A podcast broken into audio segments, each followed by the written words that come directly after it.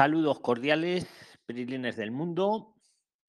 Bienvenidos al conversatorio de todas las semanas. Esto es una tertulia en vivo para conversar sobre migración a España, emprendimiento, trabajo y la vida en España.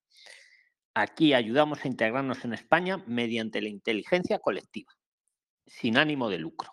Cada uno da su opinión para que pienses, reflexiones y tomes tus propias decisiones. Síguenos y danos cinco estrellas en Spotify, donde tenemos dos podcasts, no solamente este, o en cualquier otra plataforma donde nos escuches, tanto si vas a venir a España como si ya estás aquí y quieres el mejor conocimiento. Promovemos una migración responsable, segura y planificada. Lo hacemos en vivo y sin ningún tipo de edición ni postproducción, tal cual se sube a, las plataformas de podcast y al grupo de Telegram de los 28.000, ya dentro de nada 29.000 prislines, donde tienes más contenido exclusivo. Si todavía no estás en Telegram, eh, síguenos. En la descripción de, del podcast tienes el enlace. Todo, insisto, de forma gratuita y así puedes participar en los próximos conversatorios que hacemos cada semana y también estar chateando con nosotros 24 horas, 365 días al año. Os recomiendo también el canal que tenemos de trabajo y vivienda, donde allí pues, si estás buscando habitación, piso o buscando trabajo o lo ofreces, pues puedes poner tu, tu texto y lo vamos dando difusión. Pues nada, Prislines, primero, como siempre digo, los que tengáis las preguntas urgentes, eh, a ver, os voy a poner para que tengáis el audio, tenemos que hablar de uno en uno, ¿vale? Vamos a ponerlo aquí y os voy a activar el audio, ¿vale? Esperad un segundín.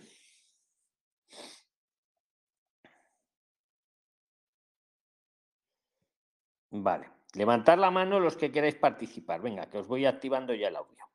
Os pido, bueno, eh, cuando participéis, digáis vuestro nombre, dónde os encontráis y, lo que queréis preguntar o aportar, ¿vale? Eh, mm, predico con el ejemplo, yo soy Luis y, os hablo desde Madrid. Yo soy de España. Pues nada, venga, doctor Marco Ramírez, que tiene la mano ahí levantada. Puedes participar o el que quiera. Venga, os estoy activando ya el audio. Es que al principio lo tengo cerrado para que no hayan ruidos. Eh, don Luis, buenas noches.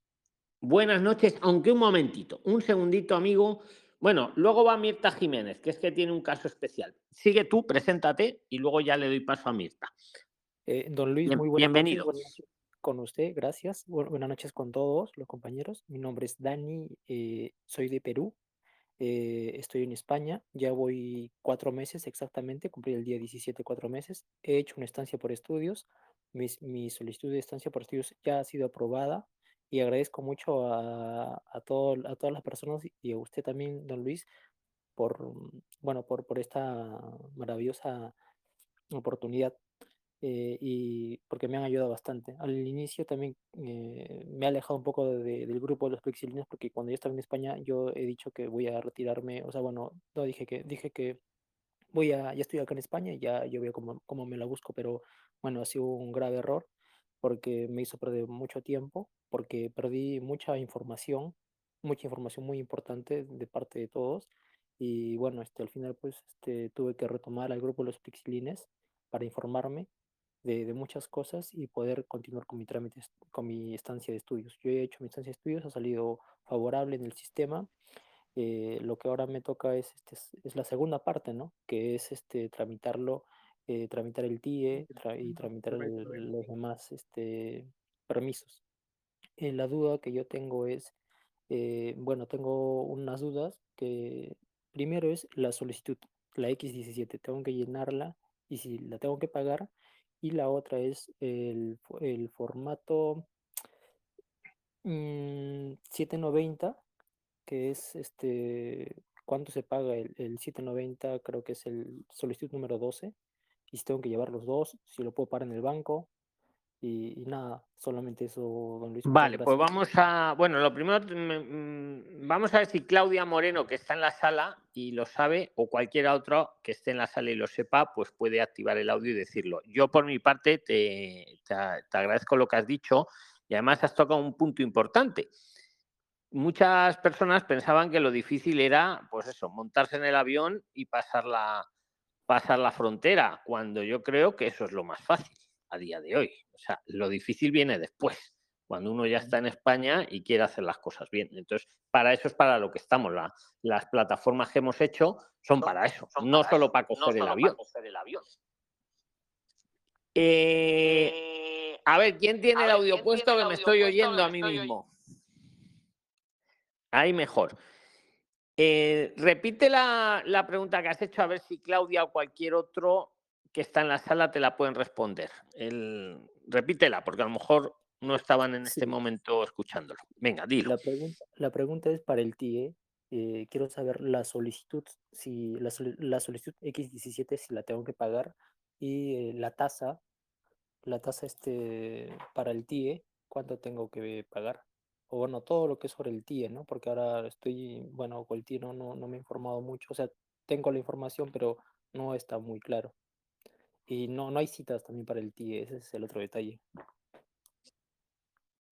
De acuerdo, pero son menos, menos complicadas. Claudia, Claudia Moreno, tienes la, la palabra. Ella es una prisionera avanzada que seguro que lo sabe. Adelante, Claudia. Buenas noches, ¿cómo estás? A ver, la tasa para el TIE, si tienes que llenar el formulario X190 para la solicitud de, de TIE y debes pagar la tasa del modelo 790, código 012. Esa tasa vale 19.70 y algo, si no estoy mal, casi 20 euros. Las citas para ti están muy complicadas las citas para ti, la verdad es que están muy demoradas. En este momento las citas están más o menos para enero, febrero, finales de enero. Ayer conseguí una, pero para el 31 de enero y las demás están ya para febrero. No sé si con eso respondo tu pregunta. Eh, sí, sí, sí, sí. Una, la duda, bueno, la repregunta es, eh, cuando uno tiene solamente 30 días para solicitar el TIE, que es lo que está, ¿cómo es que tengo que, cómo es que tengo que, o sea, cómo yo podría hacer? Porque si lo saco ahora, o sea, me va a faltar el, me va, a faltar el tiempo. Las resoluciones dicen que tenemos un mes para solicitar la toma de huellas, por lo menos la toma de huellas pero también la administración es consciente de que tienen un retraso grandísimo con las citas, de que no hay citas, entonces no es culpa de nosotros, sino pues es responsabilidad de la administración habilitar más citas. Yo te recomiendo que estés buscando, o sea, hay que estar muy pendiente del sistema y estar entrando y entrando a ver para cuándo salen citas, pero pues sí están difíciles. Eh, Hola, quería hacer una pregunta. Claudia, muchas gracias. Eh, con respecto a la solicitud X17, ¿Eso también la tengo que pagar en el banco? No, la solicitud X17 es un formulario, es un formulario que tú debes llenar para el TI. El que tienes que pagar en el banco es la tasa. Mm, ok, señorita Claudia, muchas gracias. Con muchísimo gusto. Quería hacer una pregunta. muchas gracias a los dos. Y, vamos a dar prioridad a los casos urgentes, ¿vale? Y ahora seguimos todos. Entonces, había un caso urgente que, es el de Mirta Jiménez que, estaba en la sala y, iba a tomar la palabra, pero como tú... Entonces, Mirta, si estás por ahí, toma la palabra y presenta tu caso para que te podamos ayudar entre todos. Bienvenida. Está en la sala, pero no sé yo si, si está escuchando. Es que le ha pasado una cosa y le hemos dicho que viniera aquí al conversatorio Mirta, ahí, ahí ya tienes el micro activado. Ya puedes hablar. Ah, Preséntate. Eh, buenas noches. Buenas noches.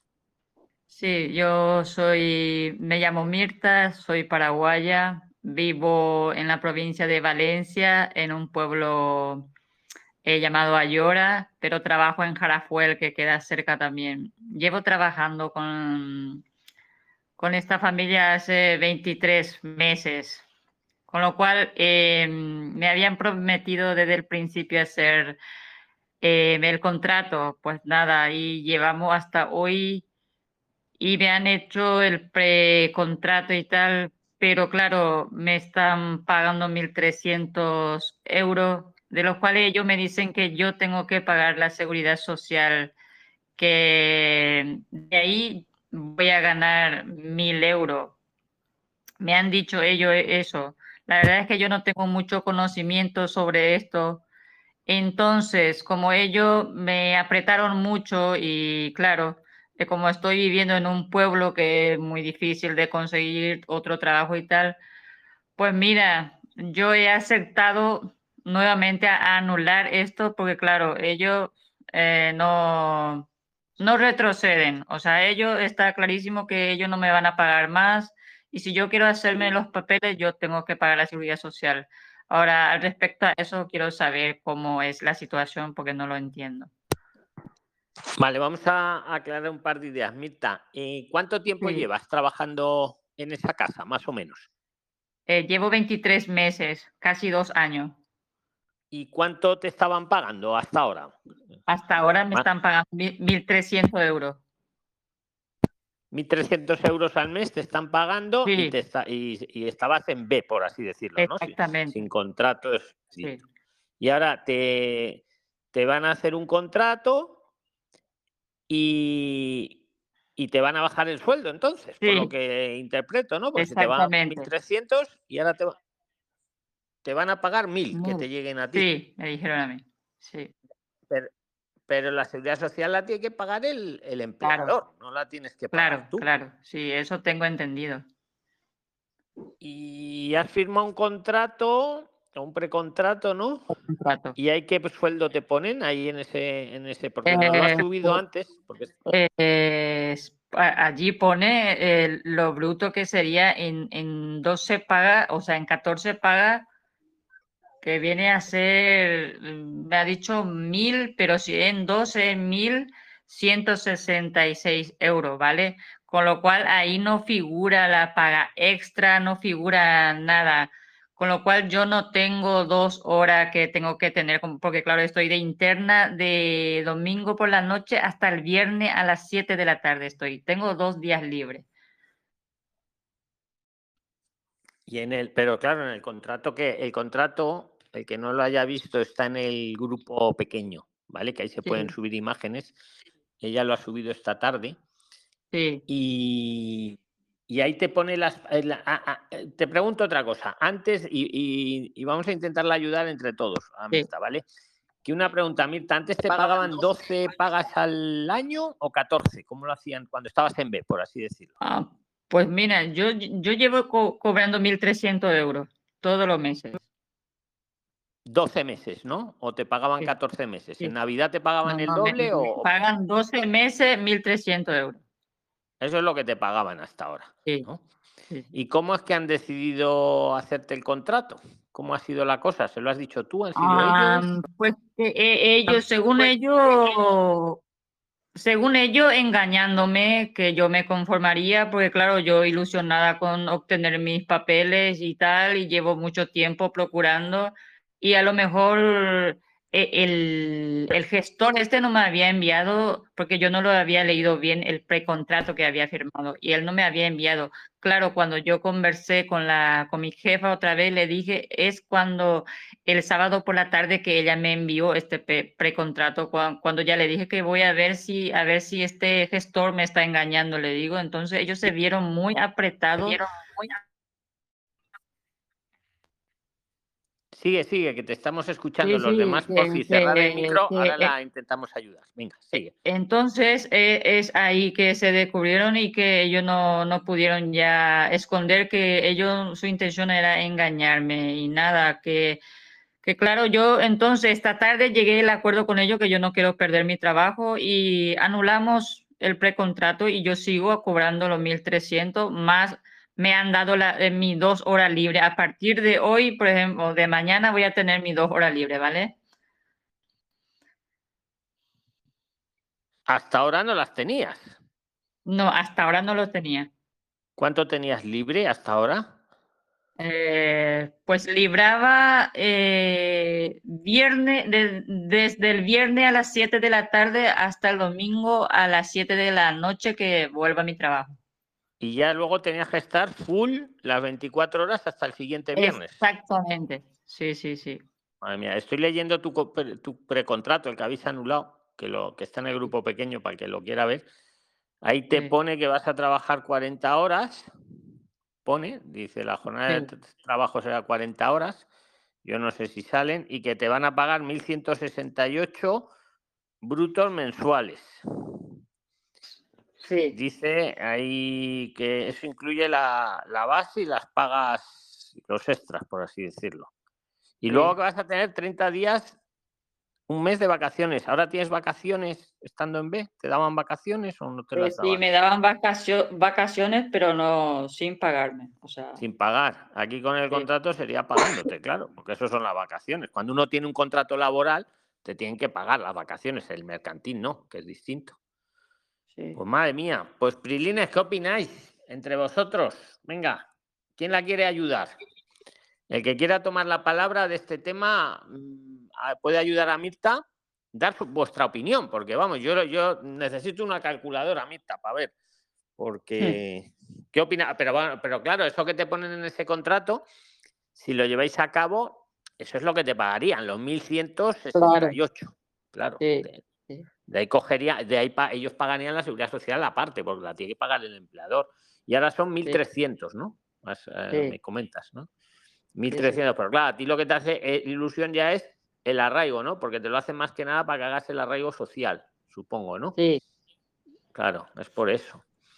Entonces hay, hay una diferencia ahí. ¿Qué opináis, Prilines? Venga, ¿quién se anima a decirle algo? Hola. Porque estáis viendo vuestro futuro. Muchos todavía no han llegado, Mirta, se piensan que el tema es coger el avión y ya, no, luego mirar lo que pasa. Cuando uno ya lleva dos, tres, tres ¿cuánto llevas, Mirta? ¿Has dicho? Porque no me acuerdo. Eh, llevo, llevo trabajando con esta familia dos años, pero llevo ya aquí en España cinco años.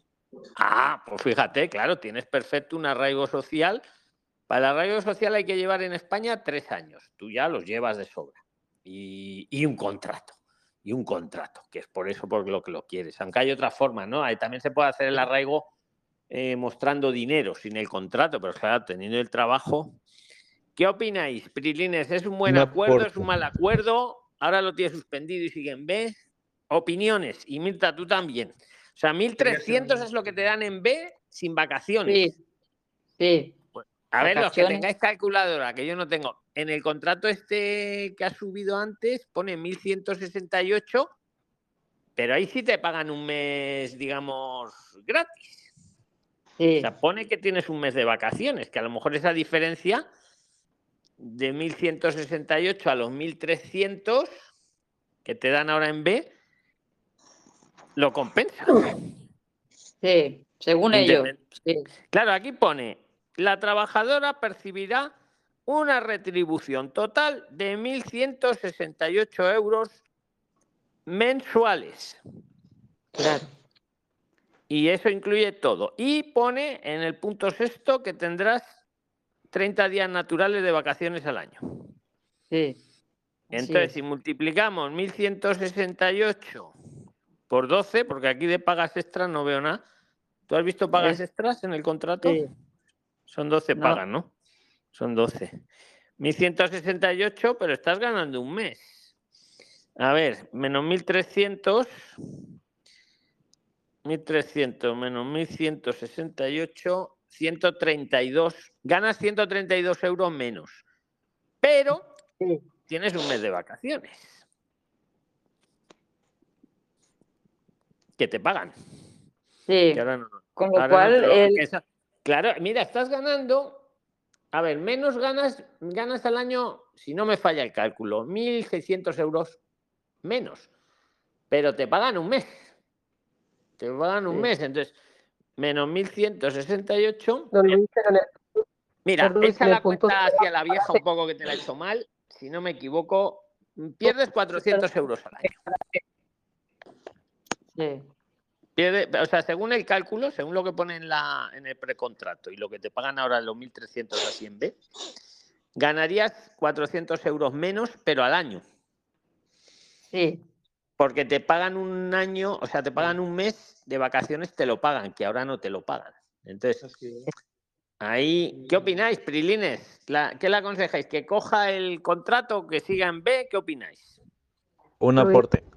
Venga, ¿quién ha dicho un aporte? Adelante, decir, vuestro nombre para que yo sepa quién es y, le dé la palabra. Paul. Paul y luego Clau. Venga, Paul, Paul, que ha, sido primero. ¿Qué le aportas a Mirta? Adelante, Paul. Buenas noches. Buenas noches con todos. Preséntate por si ella se acoge... estás, que yo, yo te conozco, pero para que todos ellos lo sepan. Di dónde estás y, Paulo de, y de dónde eres. Pablo de Lima, Perú. Este, ¿por qué no se acoge al, arraigo social sin contrato y sigue trabajando eh, percibiendo lo que está lo que le están pagando ahora? Muy buena observación, la ponemos en la mesa. Claudia, ¿qué quería decir? Y alguien más que quiera decir. Vamos a irlo poniendo en la mesa y luego lo resolvemos. Claudia, ¿quería decir algo? ¿O necrosis?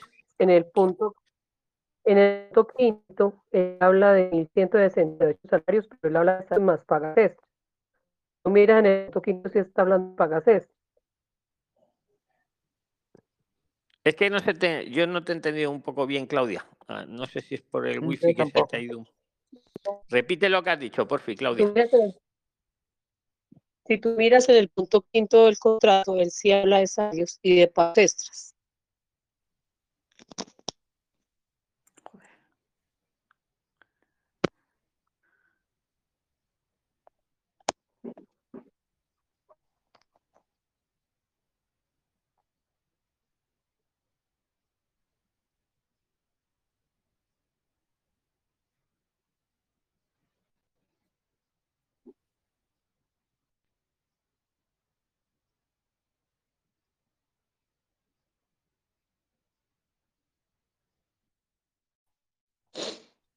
Oye, interpreto que ahí puede, sí, perdona, que no sé. No, que ahí pone que percibe 1168 y que se distribuye en las pagas extraordinarias. ¿Eso, ¿Eso se puede interpretar que va a tener 14 pagas? Porque eso le daría la vuelta a todo, ¿eh? Lo que pasa es que dice pagos, pagas y, sal, y pagas extras, salario mensual y pagas extras. O sea, que interpretamos que está prorrateado, que le van a hacer 12 pagas, ¿no? Ese sería un punto, Mirta, para estudiarlo. si te van a hacer 12 o 14 pagas. Yo creo que, está prorrateado, que se llama, que le, que le mete las pagas, que, que en los 1168 está incluido todo. Exactamente, es lo que me dijeron a mí, así tal cual. 1.168 euros por 12. ¿Verdad, Mirta? ¿Te dijeron? Sí, sí, así me dijeron. Y ahora son 1.300 por... Sí, hasta ahora, yo, hasta, ahora, hasta ahora hemos quedado eh, con, el acuerdo que yo prefiero percibir los 1.300 y, y que me den los dos horas que me corresponde, ¿vale? Y hemos quedado así. Y son, pero son 1.300 ahora por 11. Eh, sí. Y lo otro eran 1.168 por 12. Por 12, exacto, exacto. Eso es para que cojáis la calculadora. Que, eso hay que verlo también. Es que yo, vamos, lo que vosotros veáis, yo, y, lo que, por supuesto tú, Mirta, eres la que toma la decisión. Yo así a ojo veo una diferencia de 400 euros, pero claro, es que tú también, tu arraigo, eso te va, te va a permitir... Necrosis, ¿qué quería decir? Necrosis celular. Hola, me llamo Fernando, soy de Nicaragua, soy médico mi pregunta era, hace poco entré a este grupo, me llamó muchísimo la atención y desde entonces he estado participando. Quería preguntar, ¿los contratos laborales se pueden hacer vía internet desde, desde el país de origen? O sea, desde aquí, desde Nicaragua me puedo ir contratado hacia allá. Sí, buena pregunta. Hombre, te, iba a decir que tenía que tener relación con lo que estamos hablando ahora, pero bueno, como tiene cierta relación, estamos hablando de un contrato laboral. Sí, no, lo buena pregunta. un contrato laboral sí se puede firmar a distancia. Ahora, la pega que habría ahí, Fernando, es. Te pueden hacer un contrato, pero es que para venirte a España y trabajar legal, aparte del contrato, necesitas la, digamos, la autorización de extranjería para trabajar. Ah, bueno. Bueno, ya tengo. Es buena pregunta. O sea, todo esto es para reflexionar, claro. Sí, una empresa te puede. Por ejemplo, Mirta, como está allí en el pueblo y los jefes en el pueblo lo firman con bolígrafo, pero sí se podría firmar telemáticamente. Claro que sí. Pero claro, y, repito, para los despistados, para venirme a España a trabajar en A, aparte del contrato, necesito la visa de trabajo, en ese caso, ¿sabes?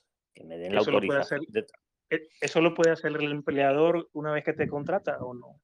¿O lo tenés que hacer es que ahí nos vamos a los mil vídeos que llevamos hechos y los no sé cuántos eh, ah, podcasts que llevamos también. O sea, hay muchas variantes, porque depende del país, depende del trabajo, depende de, muchas cosas, muchas cosas. Ah, ¿Sabes? Mm, eso mm, tiene que ser una comunicación, eso tiene que ser una, una conversación particular con el empleador con el que vos te comunicas, ¿verdad?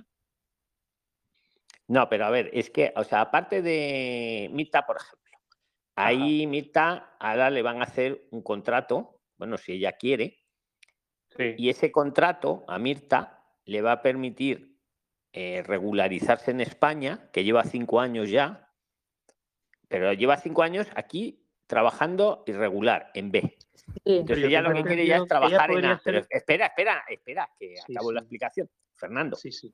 ella ella, para regularizarse, no solo necesita el contrato que ya sus jefes la están ofreciendo, sí. necesita ese contrato y también, en su caso, llevar tres años en España, que ya los tiene, porque lleva cinco. O sea, te quiero decir que no solo es la voluntad del empleador eh, el que te da la regularidad. Si Mirta llevara un año en España, vamos a suponerlo, o estuviera en su país, por mucho contrato que le hicieran y que ella lo aceptara, eso no le daría la regularidad en España.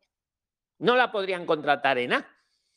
Eh, ¿Vale? Eh, lo digo un poco a, general, para que me entiendas, Fernando. O sea, la, la cuestión de Mirta es que al llevar más de tres años en España, si ella se quiere ya regularizar y quedarse legal, por así decirlo, no me gusta esa palabra, porque legal estamos todos, salvo que los delincuentes, ¿no? Pero entendiéndonos un poco, eh, necesita llevar, en su caso, tres años, que, ya los lleva, y el contrato. Pero son las dos, las dos cosas. No vale solo el contrato o solo llevar los tres años. ¿vale? Pero ya con más de tres años, ella tendría que haber ya. Mira, yo conozco casos. un sistema de seguridad social. Conozco casos de gente que lleva diez años y no se han regularizado. Claro, no conocen el canal, no conocen nada, están aislados en algún lugar y, y se les han pasado hasta diez años, he visto. Por eso es muy importante, voy a hacer un spoiler rápido, los que estáis escuchando esto en Spotify, por favor, si os gusta y, tenéis intención de venir a España o una vez aquí integraros y hacer las cosas bien, poner cinco estrellas y decírselo a tres personas cada uno, porque de verdad que yo he visto casos que llevan diez años y, ni sabían que se podían regularizar. Mira Mirta, como ella sí, ella dice, coño, llevo cinco años, pues desde hace dos ya se podía regularizar. Entonces, esa cosa, con eso que usted está contando me surgen dos preguntas en la mente. ya, pero espera, Fernando, que tenemos que ir cerrando los temas, que no ah, hay un, orden de palabra, porque si pues, no, mm, vamos A, acabar lo de Mirta y luego vamos a más temas, ¿vale? perdona, eh, don Luis, solo quería preguntarte si yo, si yo anulara este contrato con ellos, ¿cómo podría yo obtener mi documentación por, por el arraigo laboral? Pues mira, muy interesante. Hay otra, el arraigo laboral que exige, oye, nos silenciamos todos excepto el que habla, ¿vale? Igual que hago yo, cuando yo no hablo me silencio, porque si todos tenemos el micro abierto, se oye mucho ruido. Argui, ciérratelo, por fin. Luego ahora si quieres hablas. Mira, Mirta, el arraigo laboral no solo se consigue con un contra... Perdona, el arraigo social, que es el tuyo, te pide que lleves tres años en España, que tú los llevas, llevas más, y puede ser con un contrato, como lo ibas a hacer. Y hay otra opción muy buena, que es si tú muestras medios económicos y que estás integrada en España. Lo de que estás integrada en España es muy sencillito. Con que vayas al, ayuntamiento y como es un pueblo, ahí te van a atender muy fácil y muy bien, que, que estás integrada y tal. Y te piden mostrar unos recursos económicos. Si tienes unos ahorros, pues con eso te puede valer. Vale. Ahí lo dejo pues Yo, tengo los requisitos, o sea, yo he hecho cursos y tal, y he, presentado todo eso que yo tengo. Em, o sea, ¿cómo decirte que, estoy, que, que, demuestro que estoy aquí en España y tal? He hecho cursos, eh, o sea, muchas cosas, todo eso tengo, he presentado, pero lo que no tengo es lo que tú me dices ahora, el recurso económico. cómo demostrar, porque claro, no tengo una cuenta bancaria. Vale, es que estoy volviendo al cálculo. 1160, a ver, Pedine, los que tengáis calculadora. 1168. Don Luis, la diferencia solo es 284 euros. Claro, es que es ya lo que Entonces voy. Le convendría, le convendría el contrato, ¿no? Lógicamente. Claro, es a donde quiero llevarlo, pero quiero que lo descubráis vosotros. Y con calculadora en mano, porque yo me hago un lío con la. Con ¿Repite cuánto es la diferencia? 284 euros. Pues fíjate, Mirta, a lo mejor te compensa mm, renunciar a esos 200 y pico euros, que al final es lo que pierdes con calculadora en mano. Tener el arraigo. Y tener el arraigo, exactamente. Marita lo está diciendo, ¿verdad? Sí, don Luis. Buenas noches. Muchas gracias. Es que me estaba haciendo un lío con la calculadora. Mirta, ¿has escuchado? Sí, sí, sí, sí, perfectamente. Claro, porque si tú multiplicas 1.168 por 12 pagas, que sería ahora, te sale 14.000 euros al año. 14.016. Pero si ahora multiplicamos 1.300 en B, ¿no? 1.300 por, por 11, te sale 14.300. Sí. Es lo que, lo que está diciendo Marita, es que son 200 eurillos. No veo mala la oferta que te han hecho, ¿eh? No la veo mala, entonces. Eh, Son 200 euros menos para tu bolsillo. 200 euros menos, pero ojo, Mirta, tienes seguridad social y tienes el arraigo. Eso es. Claro, pues mira, no y disculpe. Mirta, porque yo me estaba haciendo un lío con la calculadora. ¿Qué opináis, Prilines? Y por, perdona, Marita, y por, y por mes. Sí, buenas noches, soy Pilar de Perú. Y por mes serían unos 26 euros menos. Pues muy buen dato también, Pilar, porque fíjate, por 26 eurillos, Mirta, ¿qué quiere decir, Carmen? Si es del tema, ir cogiendo cuchara de uno en uno. Venga, Don Luis, buenas pues noches. ya, ya, lo, espera, ya lo tengo claro, espera, que va a hablar Carmen ahora. ¿vale? Espera, espera, Mirta, que va a decir algo, Carmen, todo es de tu tema. ¿eh? Venga, Carmen. Eh, buenas tardes, don Luis. Soy Carmen Barriga de Chile. Y lo que quería decirle a Mirta, yo en realidad desconozco cómo funciona el tema en, España, pero creo que tener la seguridad social cubierta es importante. No sé si Mirta la tiene en este momento o no, pero lo que le si, si está en B, si está en B no la tiene, por lógica. Otra cosa es que si le pasa una urgencia médica, la vayan a claro. claro, sí. Pero igual luego le pasan la pero, Claro, pero además la seguridad social incluye también lo que el día de mañana pueda corresponder a la jubilación, por ejemplo, o, una licencia e, médica. Efectivamente, efectivamente. Entonces, eh, creo, eh, creo que es súper importante el contrato y en realidad no es que deja de, deja de recibir una cantidad de plata, pero no es que la pierda porque se está invirtiendo en la seguridad social. Y estamos hablando de 26 euros. Entiendo perfectamente, entiendo perfectamente, sí. ¿Qué opina Mirta de todo esto? Porque no, porque estamos eh, en vivo. Pues sí, que, que, estoy de, o sea, estoy de acuerdo y entiendo y, y nada, lo pensaré y, y, hablaré con mis jefes a ver lo que me dice y quedamos en un acuerdo, ¿vale?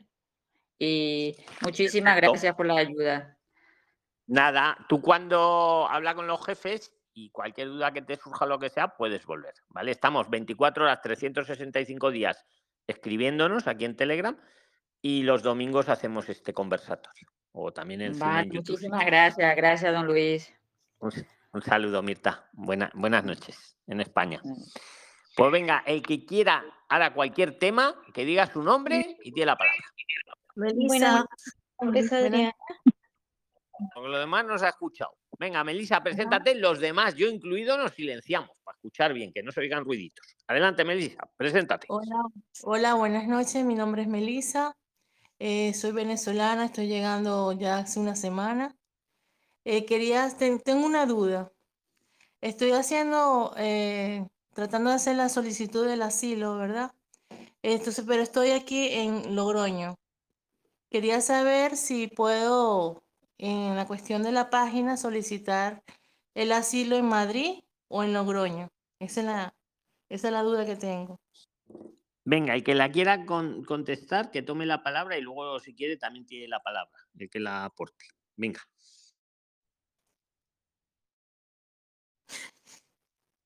Oye, ¿cómo, qué silencio más.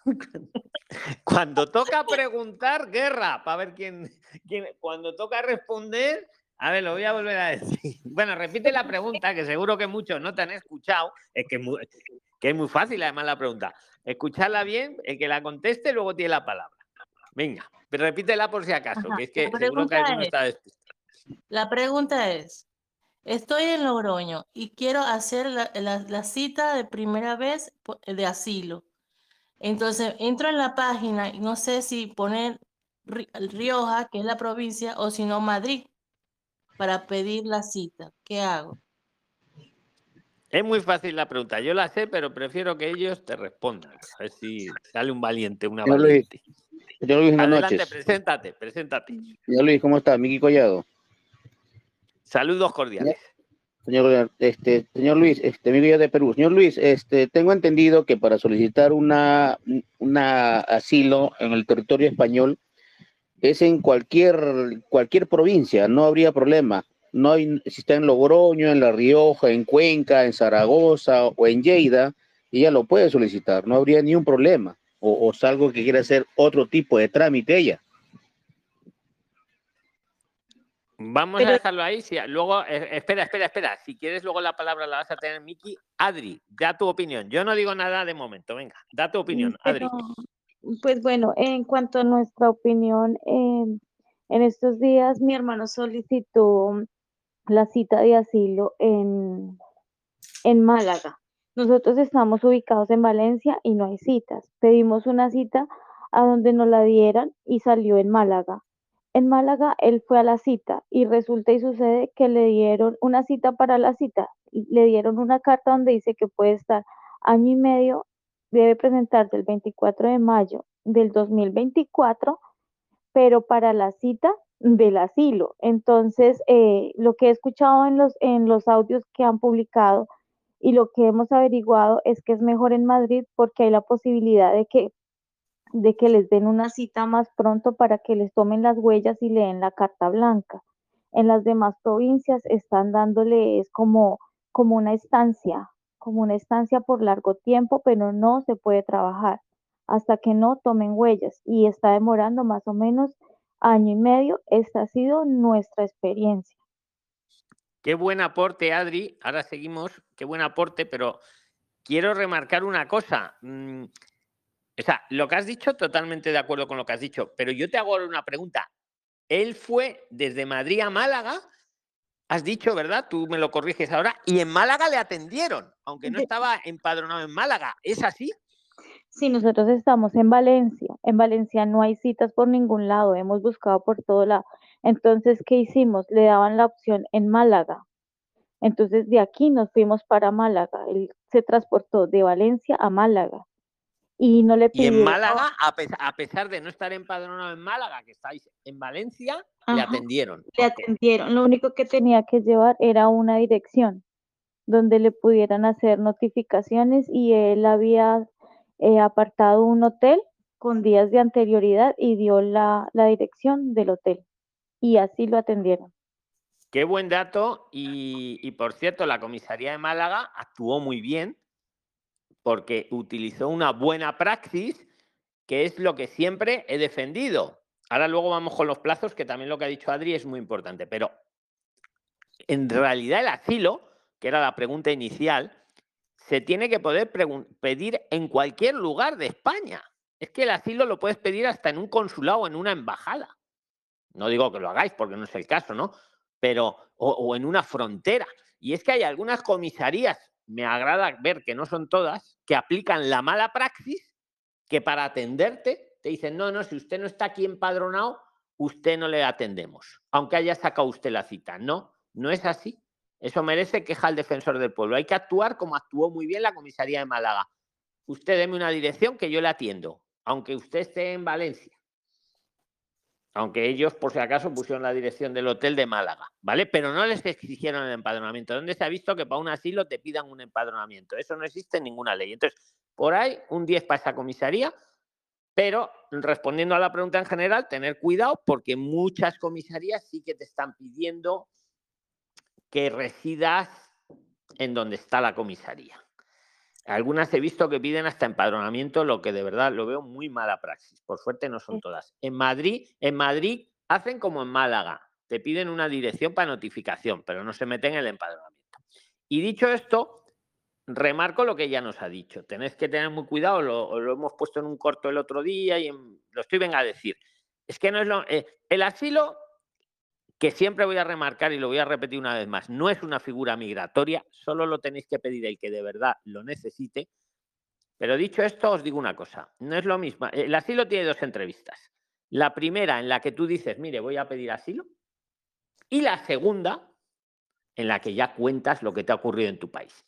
¿Qué está pasando? Que en la primera entrevista, vale, consigue la cita, es difícil conseguir la cita, eso es otra historia también terrible, lo de la cita, pero bueno, supones que ya tienes la cita y te vas como a Málaga, como ha hecho ella, y te dan la segunda cita para dentro de un año, o dentro de más de un año que lo he visto. Y te toca estar esperando un año para la segunda cita, cuando en Madrid no está tardando, gracias a Dios, eso. En Madrid está tardando a lo mejor 15 días y en alguna comisaría, en alguna comisaría está tardando dos días. Te dicen, pues vente mañana o vente paso mañana que hacemos la segunda entrevista. Entonces, lo que os quiero decir, no es lo mismo esperar dos días a esperar un año. Porque os recuerdo que durante ese tiempo la carta que te dan puedes residir en España, puedes estar, mejor dicho, es una estancia, puedes estar en España, nadie te va a deportar ni nada de eso, pero no puedes trabajar en A. ¿Vale? Y otro dato importante, para trabajar en A tienen que pasar luego seis meses más desde la segunda entrevista. O sea, uno en Madrid le hacen la segunda entrevista mañana, pues tiene que esperar seis meses para trabajar en A. Si me voy a Málaga, me hacen la segunda entrevista dentro de un año y luego tengo que esperar seis meses más para trabajar en A. Esto es lo que hay a día de hoy. Que la que estaba preguntando, ¿quieres repreguntar algo o alguien que quiera aportarle esto? No, yo tengo una, una, perdón, una pregunta respecto a esto. Si tienen, por ejemplo, el año y medio que pueden residir en, en España, ¿sí? tienen como una estancia y si consiguen un precontrato, ¿cómo se podría hacer para que les adelanten como el proceso para, para que puedan trabajar? Porque con lo que le dieron no puede trabajar. Así es, muy buena pregunta también. Estás tocando todo el tema este de asilo que de verdad tenéis que evangelizar mucho, porque mucha gente se está creyendo que venir y pedir asilo y no saben esto. Entonces esto hay que difundirlo, tenéis que compartirlo donde sea. Esa es muy buena pregunta también. A ver, los seis meses no nos los quita nadie desde la segunda entrevista, ¿vale? Eso ya queda bien explicado. Desde la segunda entrevista hay que esperar seis meses, sí o sí, para que ya tengas la tarjeta roja y puedas trabajar. ¿Qué pasa? Lo que sí se podría adelantar es ese año, ese año que hay en muchas comisarías de fuera de Madrid. ¿Cómo adelantas eso? No hay ninguna ley que lo sustente pero yo he visto muchos funcionarios, comisarías de buena fe, que tú le vas, mire, pues como decía nuestra amiga Mirta, tengo aquí este precontrato, ¿cómo voy a esperar yo un año y medio para tener el permiso de trabajo? Entonces, os toca un poco evangelizar, tocar el corazón del funcionario que sea, y ellos, si quieren, lo pueden adelantar. ¿eh? Ellos, estos de Málaga, por ejemplo, lo que pasa es que, claro, no lo van a poder adelantar a todos, porque no dan abasto. Pero a un caso excepcional, venga, pues en vez de dentro de un año, espérate que te la cambio la, segunda entrevista y te la pongo, yo qué sé, para dentro de 15 días. ¿Me explico? Pero os toca convencerlo. Lo he visto también en un caso que estaba enfermo la persona, tenía un tema de un tumor cerebral o tal, se la adelantaron te la pueden adelantar. Si ellos quieren, te la pueden adelantar. Claro, a todos, pues es imposible, claro, pues no dan abasto.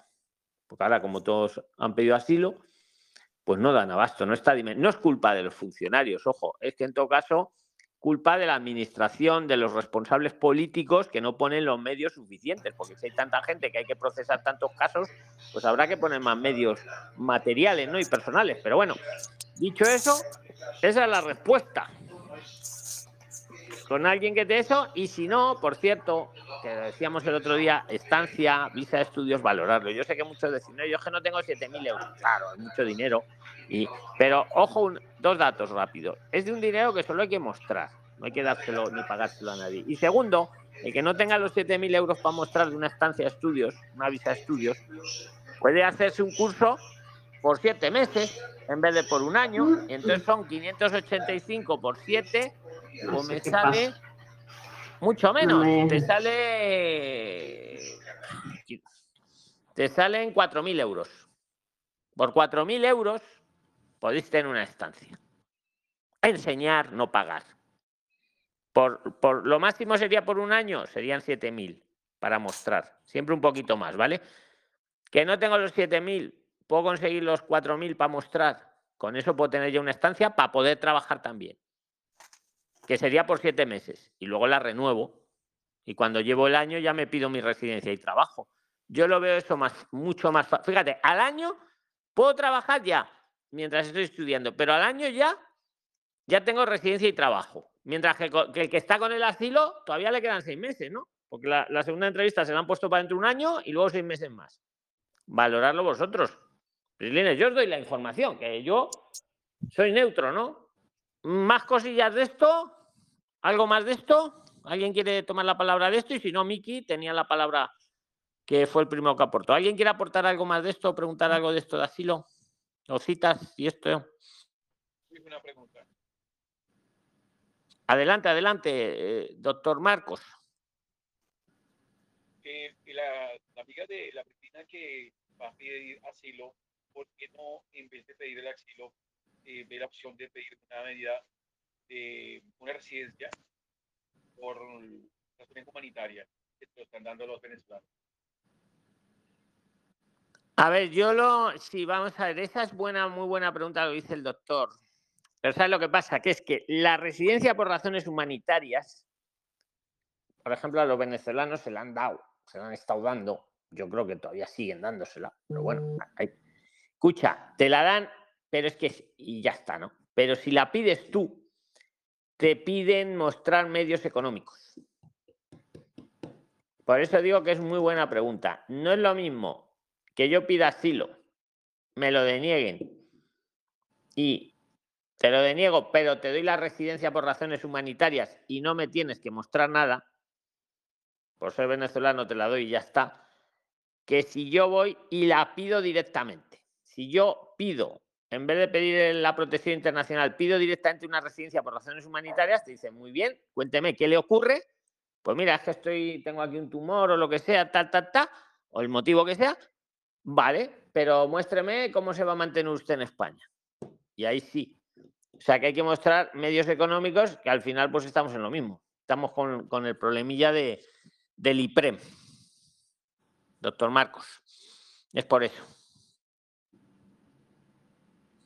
Que yo me equivoco, aquí lo pongo en la inteligencia colectiva, ¿eh? pero pienso que es eso.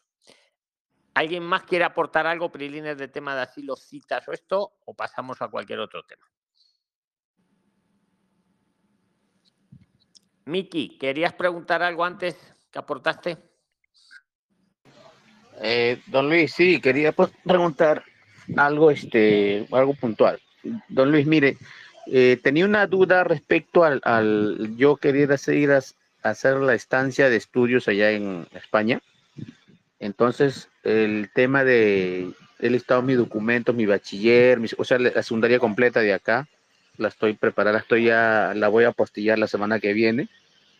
A raíz de un problema que hubo aquí en el Perú, ha habido paro, incendio de carretera, se ha paralizado todo. Yo quería saber si aparte, si yo no puedo hacer una formación profesional, si yo quiero hacer un, un máster, ¿qué necesito? ¿Qué, qué, ¿qué tengo que llevar? ¿Qué documentos llevar? Si alguien me puede asesorar con eso o decirme del grupo si alguien sabe. Esa sería mi pregunta, señor Luis. Venga, muy buena pregunta. variando ya el tema. Entonces, el que le quiera responder a Miki, pues que tome la palabra, que diga su nombre y luego también tiene la palabra si quiere, como hizo él antes.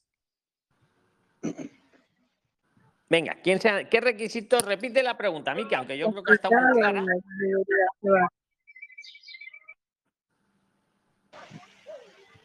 por cierto, que María Esther está en Argentina. Enhorabuena a todos los argentinos. Vale. Gracias, gracias. ¿Le, quieres responder tú a Miki? María, ¿has escuchado la pregunta o quieres que te la repita? No, no, no, tiene que llevar todo apostillado. Debería llevar todo apostillado como para hacer el máster. No sé qué máster, no escuché qué máster va a hacer, pero eh, toda la documentación que él pueda llevar desde su país de origen apostillada, todo legalizada, todo lo que sea, para ir a España lo debería hacer en, su país, para agilizar más el tema, si es que se va como turista. Esa es otra. ¿Qué opina Miki de lo que te dicen desde Argentina? Eh, campeones, del mundo. Campeones del mundo, en buena, enhorabuena, como dice usted. Este, señor Luis, sí, lo que pasa, mi duda surge a raíz de, la semana pasada en el grupo alguien dijo que, que para hacer una formación profesional, muchas veces creo que te, lo que uno lleva, yo llevo mi secundaria completa, que es mi bachiller de acá, yo quiero estudiar una carrera ya, de repente no me la aceptan, me tengo que estudiar de nuevo, hacer la ESA, que dicen ustedes allá. Entonces, mm, sé que no la voy a perder, igual voy a estudiar, pero lo que yo quiero es ganar tiempo para poder tener el permiso de trabajo. Porque mi primera ida era buscar el asilo, porque recuerda usted que yo voy a viajar con mis hijas y con mi mujer. Y veo que has visto los vídeos que hemos hecho últimamente, algunos inspirados por Delgado, algunos que, que, he hecho hoy, que está en la sala. Y, Así es. y lo está replanteando. Es que es y lo que hemos hablado hace un rato. Así, don Luis, lo veo, lo veo todos los días, lo estoy viendo con el tiempo que tengo, lo estoy viendo, lo estoy leyendo y estoy recibiendo consejos ahí de los compañeros, los claro, porque se trata de hacer las cosas. Miki, es que si te vienes aquí, nos lo acaba de contar, eh, eh, te vienes aquí para tenerte que ir a Málaga, para hacer una entrevista y que te digan, muy bien, pero vuelva el año que viene, para hacer la segunda y luego espérese usted seis meses más para trabajar y luego encima que te lo denieguen por el camino, porque al final te lo acaban denegando. Así es, señor Pensar un poco, pensar un poco, ¿eh? que, yo soy neutral, pero yo pongo lo mejor, la información para que vosotros decidáis. Mira, Miki veo que, que, lo ha visto. Que lo ha visto. Entonces, lo he visto todo. Entonces, a raíz de eso. colaborar ahí? Sí, colabora. A raíz de, a raíz de eso, señor Luis, me he decidido entonces ir preparado para todo, ¿no? Tanto con un, con un colchón económico para no padecer, conseguir algo, estudiar, porque mi esposa también para estudiar, pero quiero ir preparado. O sea, ¿qué me falta? Como le digo, hay compañeros del grupo que me han llamado, me han escrito al privado, me han orientado, pero hay algo que me falta, que es, si yo quiero hacer un máster, o sea, mí yo soy, me gusta mucho la cocina. Yo ya sé, sé, pero quiero especializarme si quiero hacer un máster en cocina, ¿qué, necesito? ¿Qué documentos debo llevar? Venga, ya eh, te va a responder William y, y Pilar. Esperad, esperad. Y luego yo si quiero. A ver, por orden, por orden que ha sido primero William, luego Bargi y luego Pilar, que os he visto cómo activáis el micro. Venga, William Aguirre, preséntate y aportale. Eh, bueno, mi nombre es William Aguirre y estoy recién llegado aquí. estoy en Madrid, en Getafe, y esto estoy por estancia de estudios. Estoy tratando. Ay, William, se te va un poquito la voz. Legalizarme pues con la estancia de estudio y gracias a los pre-lines pues he aprendido, he tratado de gestionar. Bueno, lo otro es que para Hernán eh, lo que tiene que hacer inicialmente pues es considerar pues el dinero que hay que traer para el IPREN, que siempre para todo mundo es el inconveniente mayor. Lo otro es que yo voy a hacer un máster en un instituto acá. Es según el máster que tú vayas a hacer, si es de seis meses, siete meses, nueve meses. El mío, para que lo tengas de ejemplo, es de 12 meses. Eh, negocié con el instituto, no me pidieron documentación, solo el pasaporte, la hoja de vida, porque pues aún no tengo NIE. eh, eh, para la documentación, pues sabes que tienes que tener la cuenta bancaria, tienes que llegar aquí a tratar de abrir una cuenta bancaria con el pasaporte, algo complicado, pero no imposible. Yo lo hice, eh, además, pues para poderlo hacerme, el mismo banco me vendió un seguro, un poco costoso, pero pues necesito agilizar la documentación. Ya también tengo el dinero, la cuenta del banco. Hay que hacerse, sacar un examen médico para llevar la documentación y también tienes que tener, eh, ¿qué más? No, creo que esa es la documentación que hay que tener, pero en realidad a mí no me pidieron, yo traje todos los documentos apostillados, el diploma, mis notas, yo soy ingeniero de alimentos en, Colombia, pero eh, yo traje todos mis documentos apostillados, pero a mí no me pidieron nada para eso. Esos documentos los necesito para homologar mi carrera acá, eh, que ese ya es otro tema, ¿no? Muy buen dato, muy buen dato. Va en relación con lo que yo le iba a decir, pero os dejo primero hablar a vosotros. Muy buen dato, William, lo que has dicho. Eh, Pilar y Argi. Venga, Pilar le toca y luego Argi. Hola, soy Pilar, soy de Perú. Eh, bueno, eh, Miki, yo también soy peruana y pedí una estancia por estudios. Llevé de Perú todos los requisitos que aparecen en la página web, que era el ITEM, de aquí llevé todos los documentos apostillados, como dijo William, pero los requisitos también van de, este, eh, de cada universidad, cómo te, te, piden. Por ejemplo, a mí no me pidieron el título homologado, me pidieron solo apostillado. En ese momento no lo tenía apostillado, me dijeron que para la prematrícula no era necesario, pero para la matrícula presencial sí era necesario. Eh, lo otro fue los extractos bancarios de tres meses anteriores. Eh, pues eso. Sí, yo creo que también tienes que ver eh, qué máster vas a estudiar y el máster es de acuerdo a la carrera universitaria que has estudiado. Por ejemplo, no vas a estudiar un máster en, no, sé, en ingeniería mecánica cuando has estudiado algo de salud. Eh, eh, son los requisitos de cada universidad. Como te digo, tienes que ver también eso, a qué, qué universidad vas a, vas a inscribirte y según eso escribirles a ellos mismos que sí te responden para que puedas llevar los requisitos. Excelente, Pilar. Eso sería todo. Excelente. Argi, ¿qué quieres aportar tú, Argi? y luego eh, Delgado, si quiere, que veo que tiene el micro abierto. Adelante, Argi, preséntate, por favor. Hola, soy Argi, soy colombiana y soy nacionalizada aquí en España. Bueno, eh, lo que yo entiendo es que para hacer un máster oficial eh, se requiere haber, haber pasado ya por la universidad y estoy de acuerdo con la chica que dijo lo anterior, tiene que ser... Con Pilar. Eh, sí, tiene que ver, estar relacionado con la carrera universitaria que haya hecho. Eso es lo que yo tengo hasta ahora entendido, ¿no? Que para hacer un vamos a hacer un máster, para, hacer un máster, es un máster, claro, tiene que ser que algo que ya sé, ¿no? Algo que ya he estudiado, super, pues más, máster superior. Y que haya hecho la universidad. Y lo otro es que si va a hacer una formación profesional que se llama FP, tiene que tener el bachillerato homologado. Eso es lo que hasta el momento yo tengo conocimiento. Esas dos. Y la tercera. Bueno, ahí, te hago un inciso solo por si algún despistado escucha solo esta pista. Eso sería para una FP media o superior, para una básica no sería necesario. ¿eh? Para una básica. Sí, para una superior. Para el básico no. Y el básico también nos serviría para la estancia, ¿eh? que lo sepáis todos, Prilines.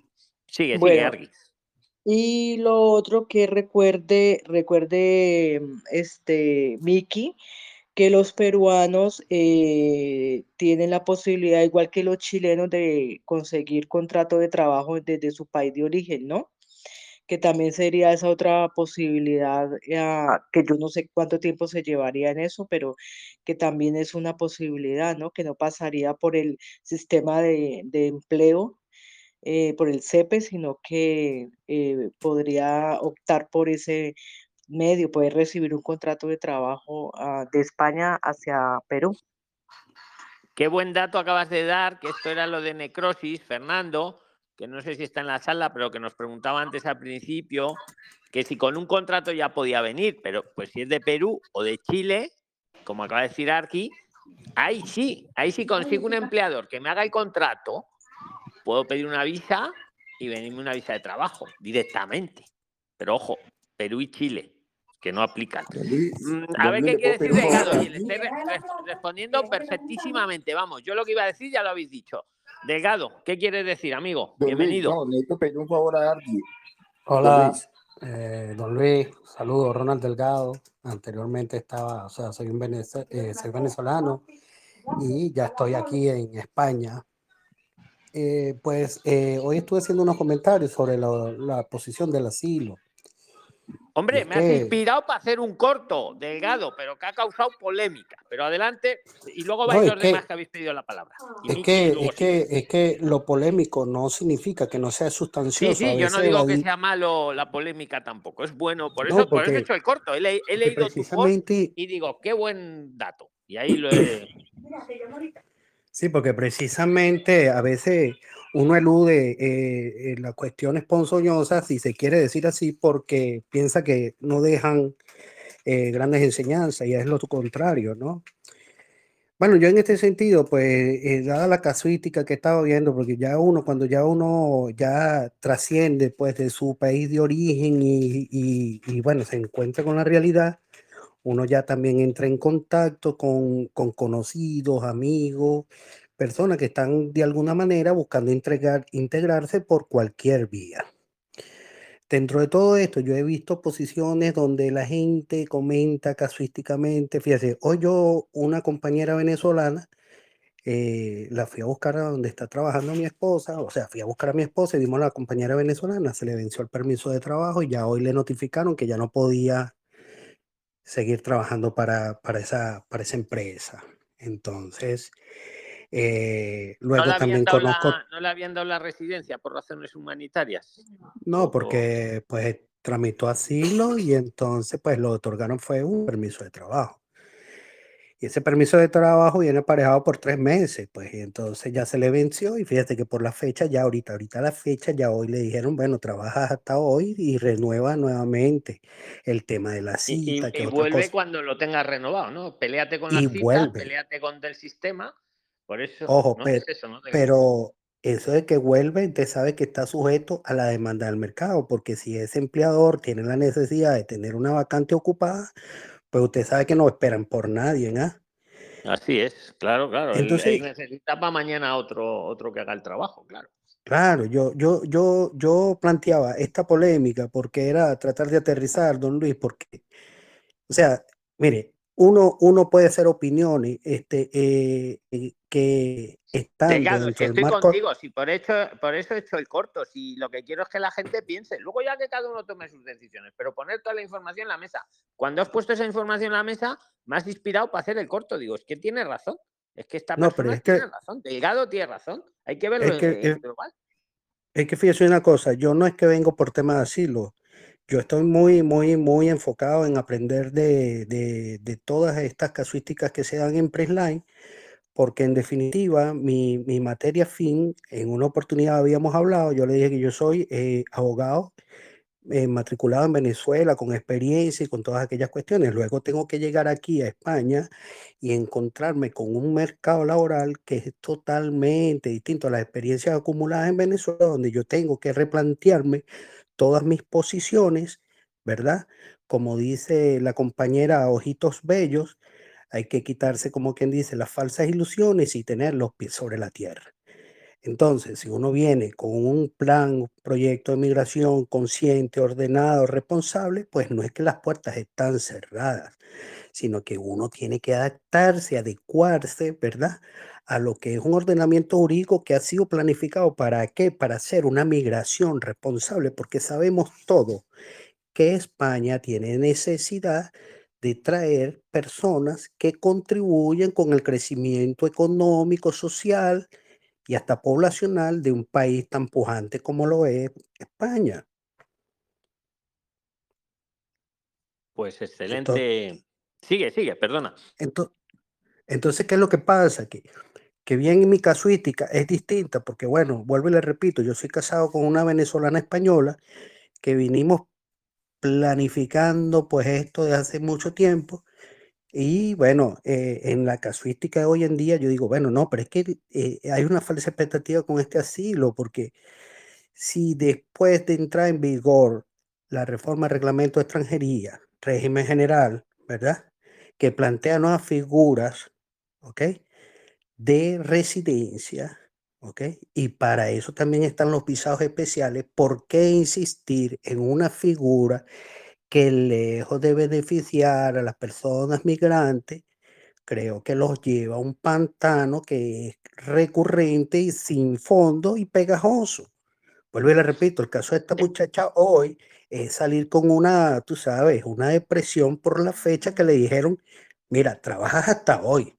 Y el otro caso alterno lo tengo es de una compañera latina también, que fíjese que metiéndose por asilo, ella ha optado a trabajar en negro y no hacer uso del permiso de trabajo. Entonces, ¿para qué complicar vías que, que, que, no tienen, que no tienen hoy en día un sustento más favorable con las reformas que se han introducido en la, en la normativa vigente? Mejor dicho, imposible, Delgado. Yo, mm, mejor dicho, imposible. Que, que no tienen recorrido, efectivamente, porque al final no tienen recorrido. la otra, la figura de la estancia a la visa, claro, que hay que enseñar 4.000 euros, que no todos tenemos 4.000 euros, porque digo ya 4.000, para el que tenga poco dinero, pues 4.000, enseñar, no pagar a nadie. 4.585 por siete meses, para poder trabajar desde, desde que llego, poderme a trabajar y al año me van a dar una residencia y controlo yo el proceso. No estoy sujeto a citas, ahí no tengo que estar buscando citas ni segunda entrevista, pero bueno, yo lo pongo en la mesa, Prislines, porque es mejor tener toda la información, porque claro, lo otro, pues bueno, bueno, Delgado lo ha dicho muy bien. Quería decir alguien más, William y Miki. Miki, Miki, lo que te han dicho, yo me allano. O sea, yo lo que te iba a decir es lo que te ha dicho Pilar y Argi. O sea, es que depende de la universidad, lo que vayas a estudiar, que te pidan las homologaciones o no, pero vamos, la mayoría de los máster te admiten con que tú les enseñes que lo estás haciendo, con eso ya empiezas el curso y, puedes estudiar. Otra cosa que luego ya para tener la titulación ya te, te pidan que esté ya homologado y apostillado.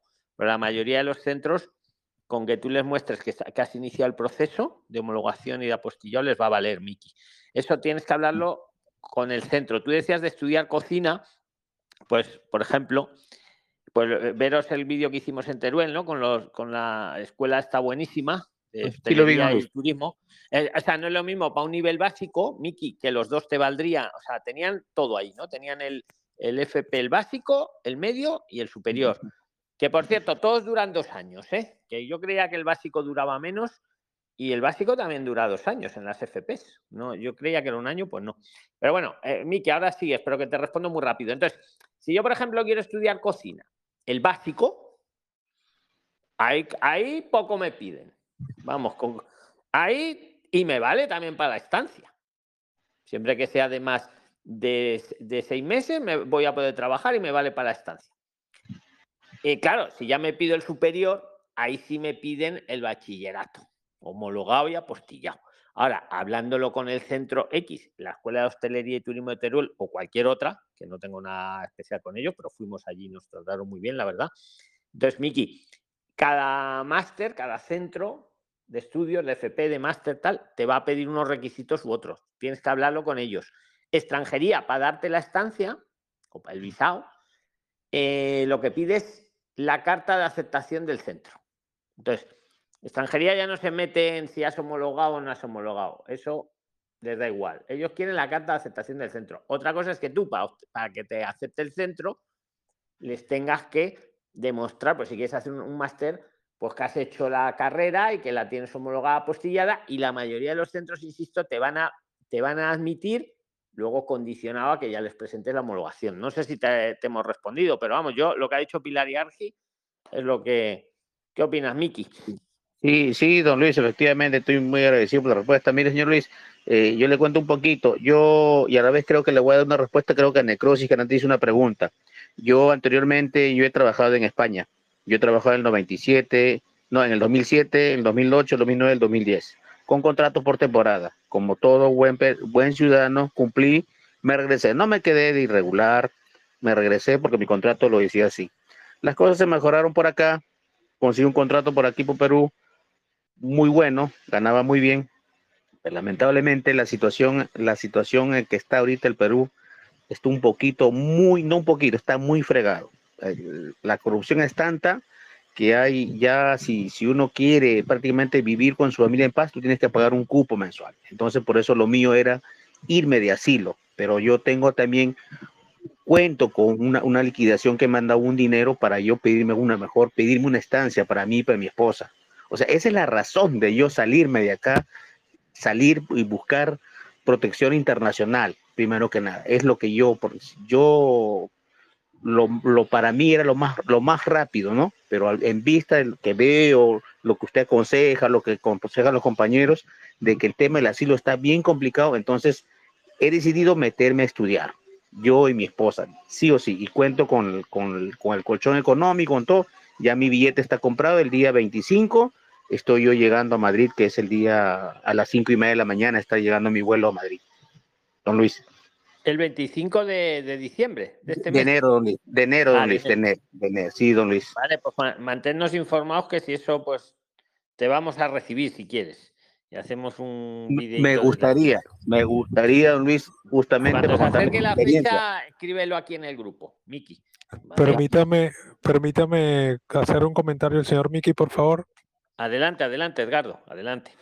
Eh, el señor Miki está hablando de que va a ir a España en enero, si fue lo que le entendí, que acaba de entrar. El 25. De acuerdo, y, y está hablando de que eh, va a optar por una estancia, ¿cierto? Sí, una estancia de estudio. Ok, está, tomando en cuenta eh, el tema de las matrículas, de las fechas de las matrículas. E- Eso es lo que no encaja con la fecha. Sí, sí lo he tomado en cuenta, pero voy a tener que buscar particulares o algo porque, o sea, ya la- tengo que salir del país sí o sí. Ok, sí o sí. O sea, lo suyo es una urgencia de salir. Sí, es una urgencia, por lo que he dicho. Yo no, yo estoy con amenaza, yo y mi familia, más que nada mis hijas. Entonces tengo que salir del ok. país sí o sí, sí o sí. Bueno, ok, de todas formas sería bueno que de una u otra manera esa, digamos, ese peligro que usted está corriendo lo lleve documentado por si, eh, digamos, no lograra hacer el tema de la estancia, pueda soportar un, o sea, como plan B podría soportar un asilo, pero con soportes, con bases, pues. No llegar como todo el mundo a pedir asilo porque sí. Tengo pruebas, tengo pruebas juntadas, tengo pruebas. Tiene, tiene que llevar todo eso, o sea, sería lo ideal para que en caso de que, digo, no, esperemos que sí, deseamos que sí consiga su estancia, pero en caso de que, digamos, tuviera algunos inconvenientes por la fecha en la que está entrando, lleve su soporte para, para utilizar el plan B. Sí. Una Y lo voy a para Gracias. Sí, un, un- un- un se- un segundito, Marita y Argui, ahora vais vosotras, pero lo que ha dicho Edgardo muy interesante, y, la- eh, y se me ocurre una cosa, añadiría, plan B, o sea, Miki, puedes pedir la estancia, que sería lo primero, antes de que se nos pasen los 60 días, oye, y luego nadie te quita que si quieres y, y ameritas, te pidas un asilo, no te va a anular Correcto. la estancia. No te va- Correcto. eh, pero, pero ojo, ¿verdad, Señor. Edgardo? No al revés, no pedir primero asilo y luego en, en cinco meses pido la estancia, porque ahí ya no la puedo pedir. Correcto, Vale. correcto, no, así es, es como usted dice, señor Luis. Solo que el- el- por el tema de la fecha, yo digo que teniéndolo, eh, lo, lo eh, segundo que iba a decir, las fechas, efectivamente, estoy de acuerdo, pero acordaros el vídeo que hicimos la semana pasada con Yolanda de Montería y dijo que ahora en enero eh, empezaban las matrículas de los másters. Me pareció Sí, entenderla. sí. Ahí ha quedado en el vídeo, es. Miki, estúdialo. Eh, Así es, Edgardo así tiene toda por la eso- razón del mundo. Por eso Es me interesó fecha, el pero para los máster. máster no, por lo visto. ¿Lo viste tú, Miki? Sí, sí, sí, lo vi, por eso preguntaba por el tema del máster. Lo vi, lo vi, señor Luis. hablas y eso con Yolanda, a ver eso, pero a mí me sorprendió en el vídeo y ahí lo dejé, ahí está. A ver, iba a hablar ahora eh, Mari- Marita y Argi. Venga, la que quiera primero y luego seguís, Loli y compañía. Y William, que está por ahí. Espera, vamos por orden. solamente- Le toca a Marita, luego le va a tocar a Argi y luego los que queráis, ¿vale? Porque es que voy por orden, voy por orden. Esto, venga, a ver, Ok, Marita. ok, don Luis. Venga, venga. Luego vas tú, Sigo. Juan, me lo apunto también. Y luego Loli. Venga, Marita, Ya, adelante. Sí, don Luis, solamente para por ahí un- una salida también puede ser este, estudiar la ESA, ¿no? Porque en enero también empiezan las eh, matrículas. Entonces hay opción también por si, si, si puede tomar ese, ese aporte, ¿no? Porque yo voy a empezar la ESA eh, y mi matrícula es el 16 de enero. Y hay matrículas en, entre enero y febrero para el segundo cuatrimestre. Pues ahí queda dicho, Prilines. Esto es inteligencia colectiva. Yo me quedo sin palabras. O sea, de verdad que yo me sorprendo lo que aprendemos aquí entre todos. Me quedo alucinado. muy bueno, muy bueno también. Ah, eh, eh, le tocaba a Argi. ¿Querías decir algo, Argi?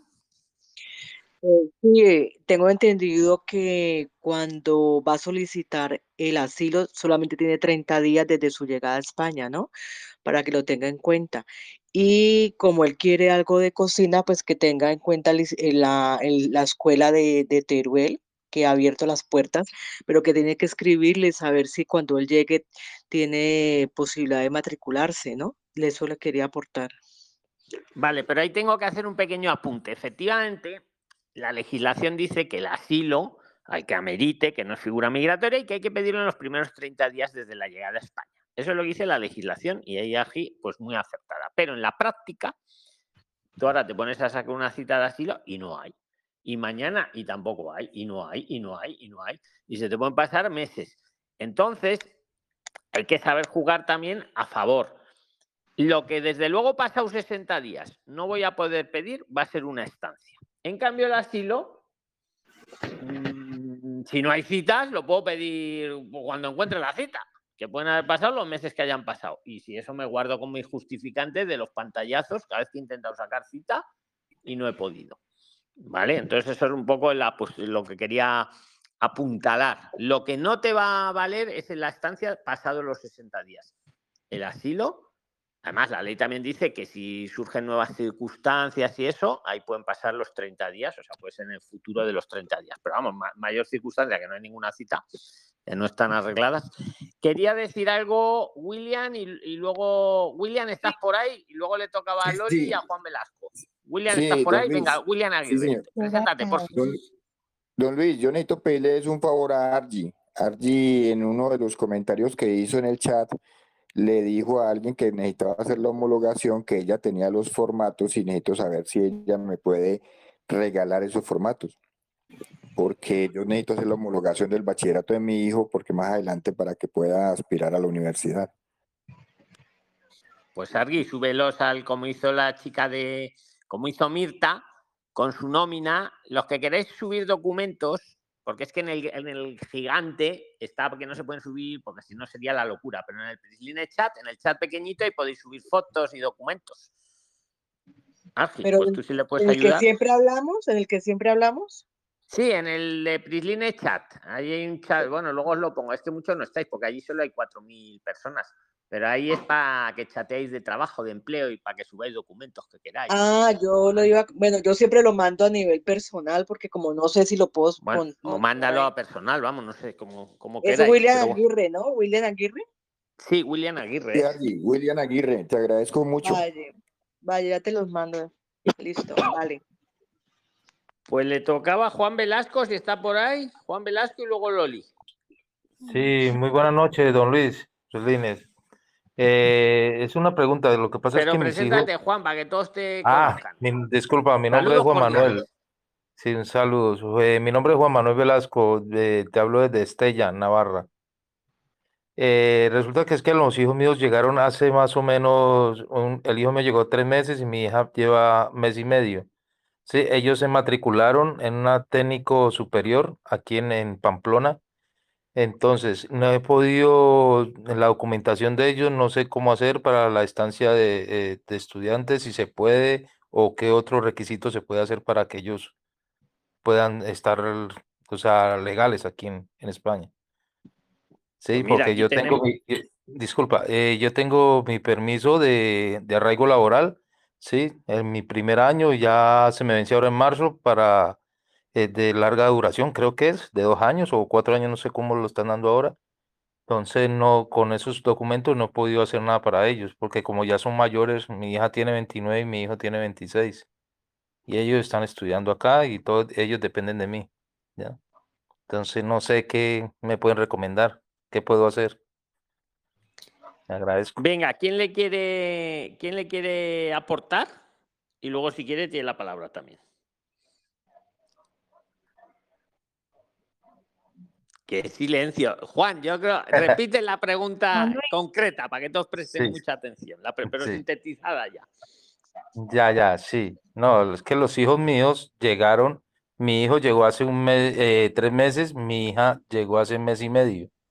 Entonces, ellos se matricularon en una, en técnico superior, ¿sí? Para ver si lograba sacar los papeles de, eh, de estancia, de estudiantil, de estudiante. Entonces, no sé, me dicen a mí que no sé qué, qué puedo hacer, o sea, porque repite, repite por fin cuántos meses llevan, que es lo más. Eh, mi hijo lleva tres meses, mi hijo lleva tres meses y lleva un mes estudiando ya al técnico superior. Y mi hija. Pero lleva tres, tres meses en España, tu hijo. Y, sí, y, lleva un mes, Y mi hijo y mi hija lleva un mes y medio.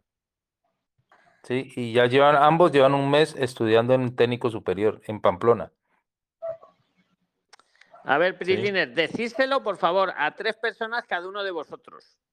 Tres personas cada uno, por favor, si estáis en Spotify o en cualquier otra plataforma, cinco estrellas. Juan, su hijo lleva tres meses en España, su hija lleva mes y medio. ¿Qué solución, qué aporte le podéis dar a Juan Velasco? Venga. Para la niña, para la, chica que lleva mes y medio, ingresar a la estancia por estudio antes de que tenga los 60 días, a los 59 días. Marita, ¿qué querías decir tú también? Muchas gracias, Clau. Y lo mismo. Eh, tiene la oportunidad su hija, ¿no? Que tiene un mes en, España para presentar la estancia de estudios. En el caso de su hijo ya excedió el, tiempo permitido, ¿no? Porque aunque, ya, aunque haya empezado a estudiar, como bien nos ha dicho, ¿verdad? Sí. Sí, sí a pesar de que esté estudiando, ¿no? Bueno, eh, pienso que puede seguir estudiando, pero eh, ya no puede aplicar a la estancia de estudios porque ya superó el tiempo requerido, que son los primeros 60 días de haber llegado a España, ¿no? Así es, la hija, todavía. Fíjate, Marita, cómo ha ido ella contra reloj con su hijo para que no se les pasaran, Juan, esos 60 días. Iba, vamos, volando, volando porque es que esos 60 días, de verdad, cuando pasan, desde que uno llega a España, ¡chas! ¿Qué más que le queréis decir a Juan? Venga, ¿quién más quiere aportarle? O Juan, tú si quieres repregunta, ¿eh? Eh sí, no, yo lo que quiero ver entonces qué documentación necesita mi hija entonces para poder meter la documentación, o sea, lo que lo que siguen. ¿Qué pues documentos si no estoy, si no estoy mal, ver, eh, eh, eh, espera, de uno en uno, por fin. Venga, Claudia y luego Adri, que quería hablar. Venga, díselo, Claudia, a ver si te escuchamos por fin.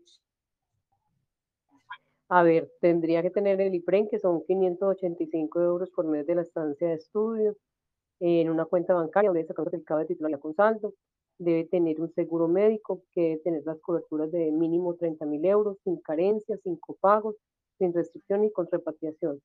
de hacerse un examen médico eh, donde diga que no tiene ninguna enfermedad ni virus contagioso para la sociedad de España prácticamente y los antecedentes penales apostillados. Además de llenar el formulario EX00 e ingresar a la estancia de estudio. Igual esta información la encuentras en el grupo, en el grupo de los 28.900 freelance. Ahí tienes toda la información detallada. Y disculpa, pero si ellos, eh, ellos dependen de mí, o sea, yo soy el que me va a hacer cargo de los gastos de ella, también sirve. Sí, claro, simplemente le haces una, eh, el registro civil de ella de estar apostillado mm, para, que coste, para que coste el vínculo familiar.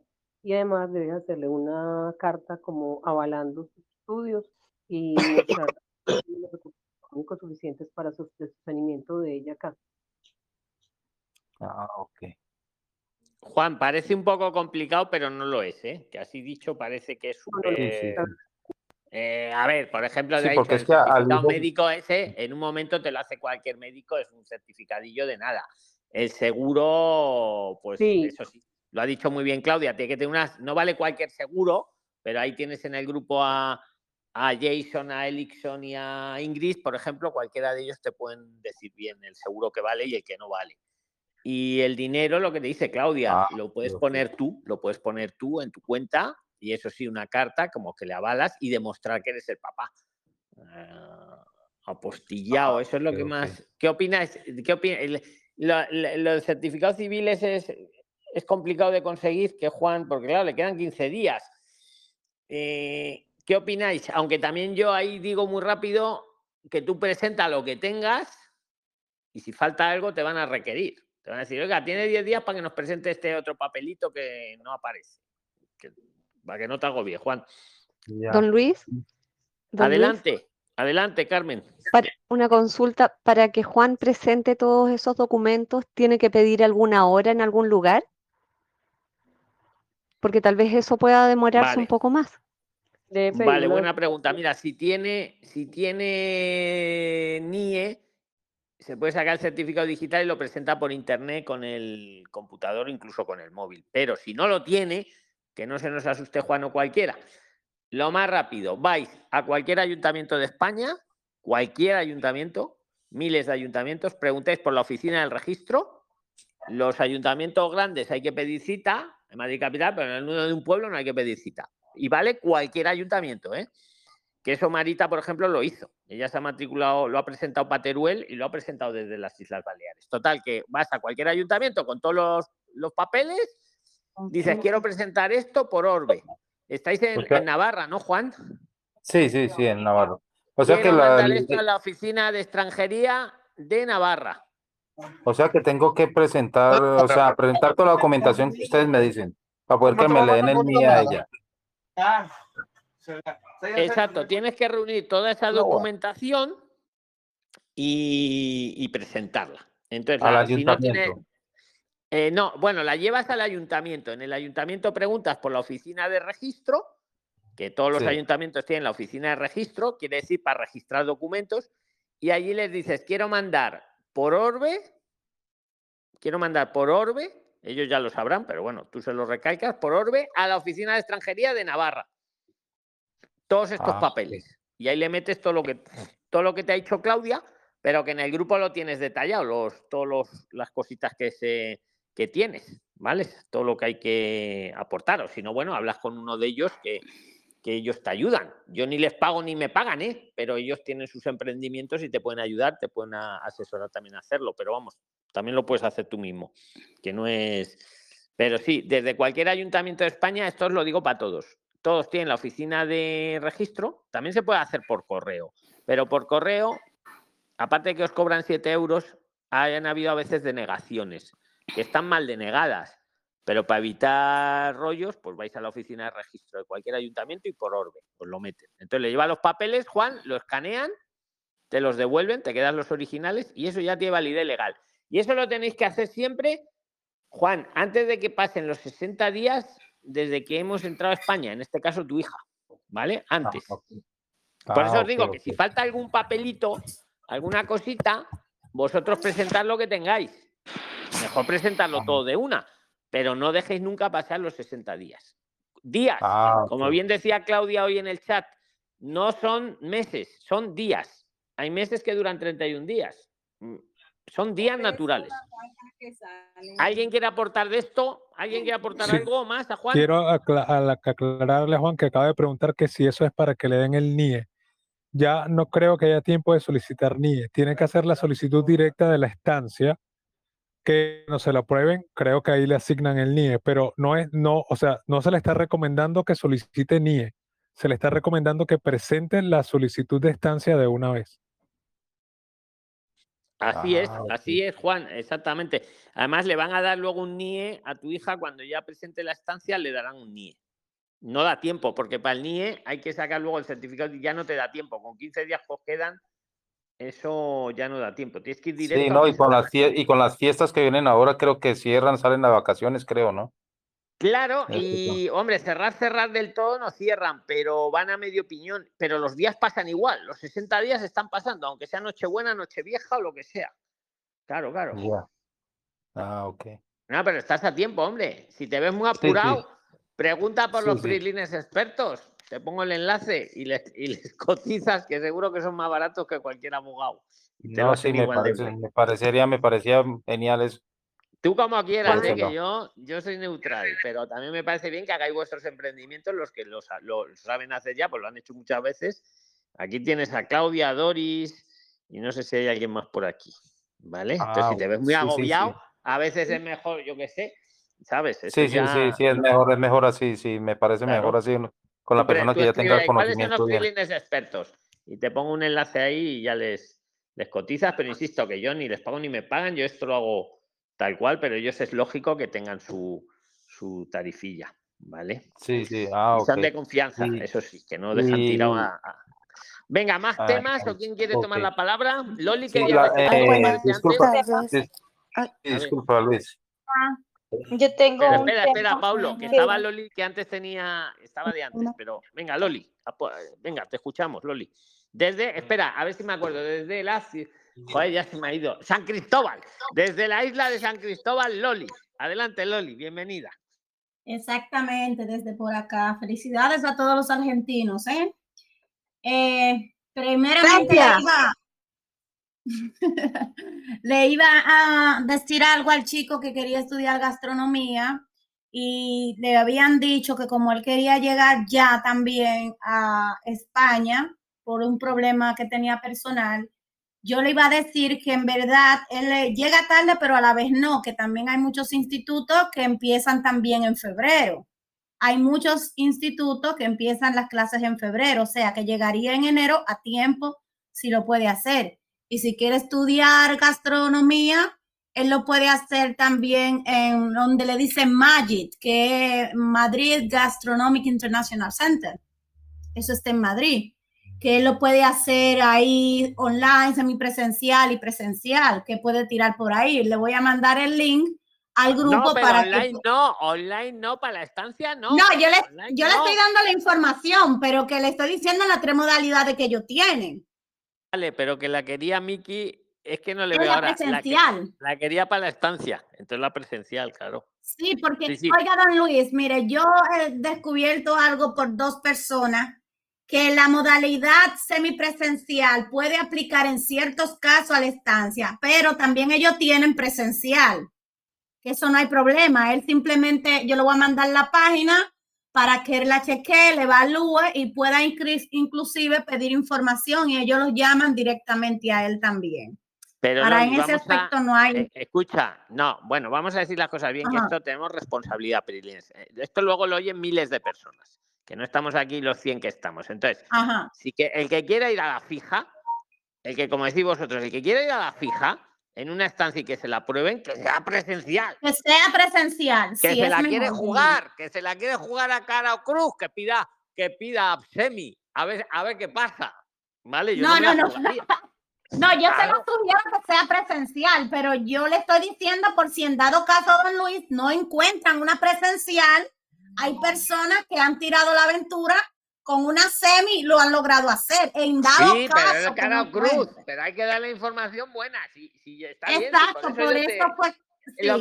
lo, que está claro que cada uno que tome sus propias decisiones. Esto es una mesa de debate, de información, pero está, no, sí, por eso te estoy picando un poco. El que se la quiera un poco jugar, pero vale. oye, y tenéis también la escuela esa de hostelería de Teruel, que ahí era toda, toda presencia. Pero está ahí. Ajá. Venga, más cosas, Loli, más cosillas. Yo tengo una. Espera, espera que acabe Loli, Adri. Espera que acabe ah. Loli.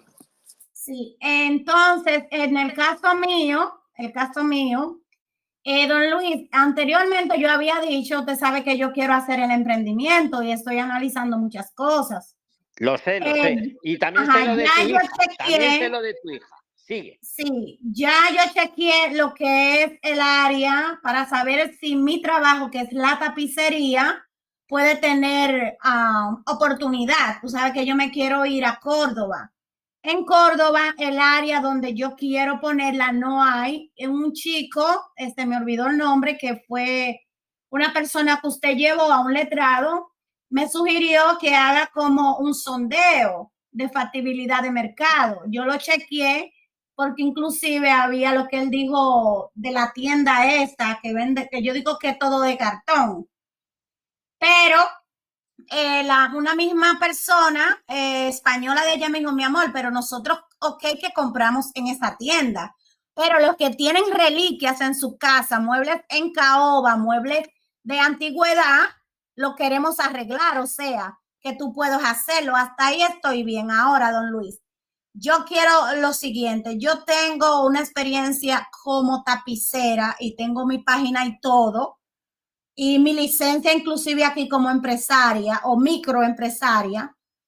Yo digo, yo no soy graduada universitaria en el área de la tapicería o ya sea en la Pues entonces es ideal para un certificado de profesionalidad. Ajá. Entonces. Eh, acreditas tu experiencia y te dan un certificado de profesionalidad, que eso también es válido, por cierto, para las estancias. Y los certificados de profesionalidad no solo los da el CEPE, que ahí es difícil matricularse porque el CEPE te pide tener ya la residencia. Pero bueno, no varío el tema, pero vamos, en, lo que estás contando, Loli, lo suyo sería un certificado de profesionalidad. Sí, entonces, don Luis, a donde eh, lo único que a mí me falta entender son dos puntos. Primero, yo puedo hacer el emprendimiento sin yo tener el certificado de que yo soy sí, una... Sí, sí, porque si fueras médico o si fueras ingeniera de caminos y fueras a hacer un puente, ahí sí que te piden que estés homologada y tal, porque claro, a ver si va a operar y luego no opera bien y se nos muere el paciente. Pero para un tema de restauración de muebles, lo puedes hacer de forma artesanal tranquilamente. ¿Que lo quieres darle oficialidad? Certificado de profesionalidad, que es muy sencillo de sacar y tal.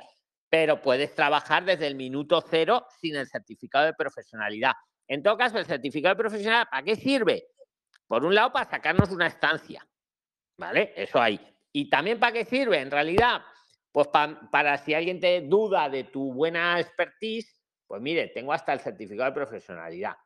Pero lo que más va a fijarse el empleador o quien sea es, en tu trabajo, más que en un papel, ¿vale? Excepto, insisto, en las profesiones reguladas, que es así, que necesitan tener el papeleo, pero para restauración de muebles, nada, no sería, no sería obligatorio conveniente, pues viene bien, claro, todo viene bien, todo suma. ¿Vale, Loli? Ok, sí, ok. Señor Luis. Venga, Edgardo quiere decirte algo. Espera, espera, espera. Edgardo y luego Paulo. Oye, oye, oye. A ver, Edgardo, venga, todos silenciados, yo incluido.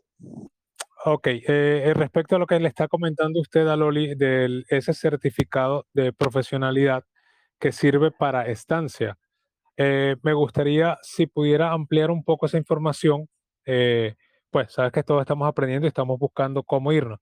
Entonces, yo soy tecnólogo en sistemas y redes de telecomunicaciones. No tengo certificados eh, universitarios acerca de eso, pero yo tengo más de 20 años de experiencia en esa área.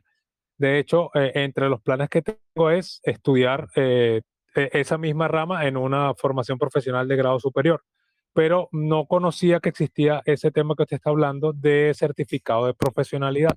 ¿Cómo ¿Cómo funciona ese certificado de profesionalidad para el tema de estancia? Si lo puede ampliar un poco, por favor. Pues es con la nueva reforma, con la nueva reforma, una de las te, pide, puedes venir a hacer una estancia con nueve tipos de formaciones, si no me falla la memoria, pues desde una FP, un, máster, un no sé qué, un no sé cuántas, un certificado de profesionalidad, que es lo que nos interesa.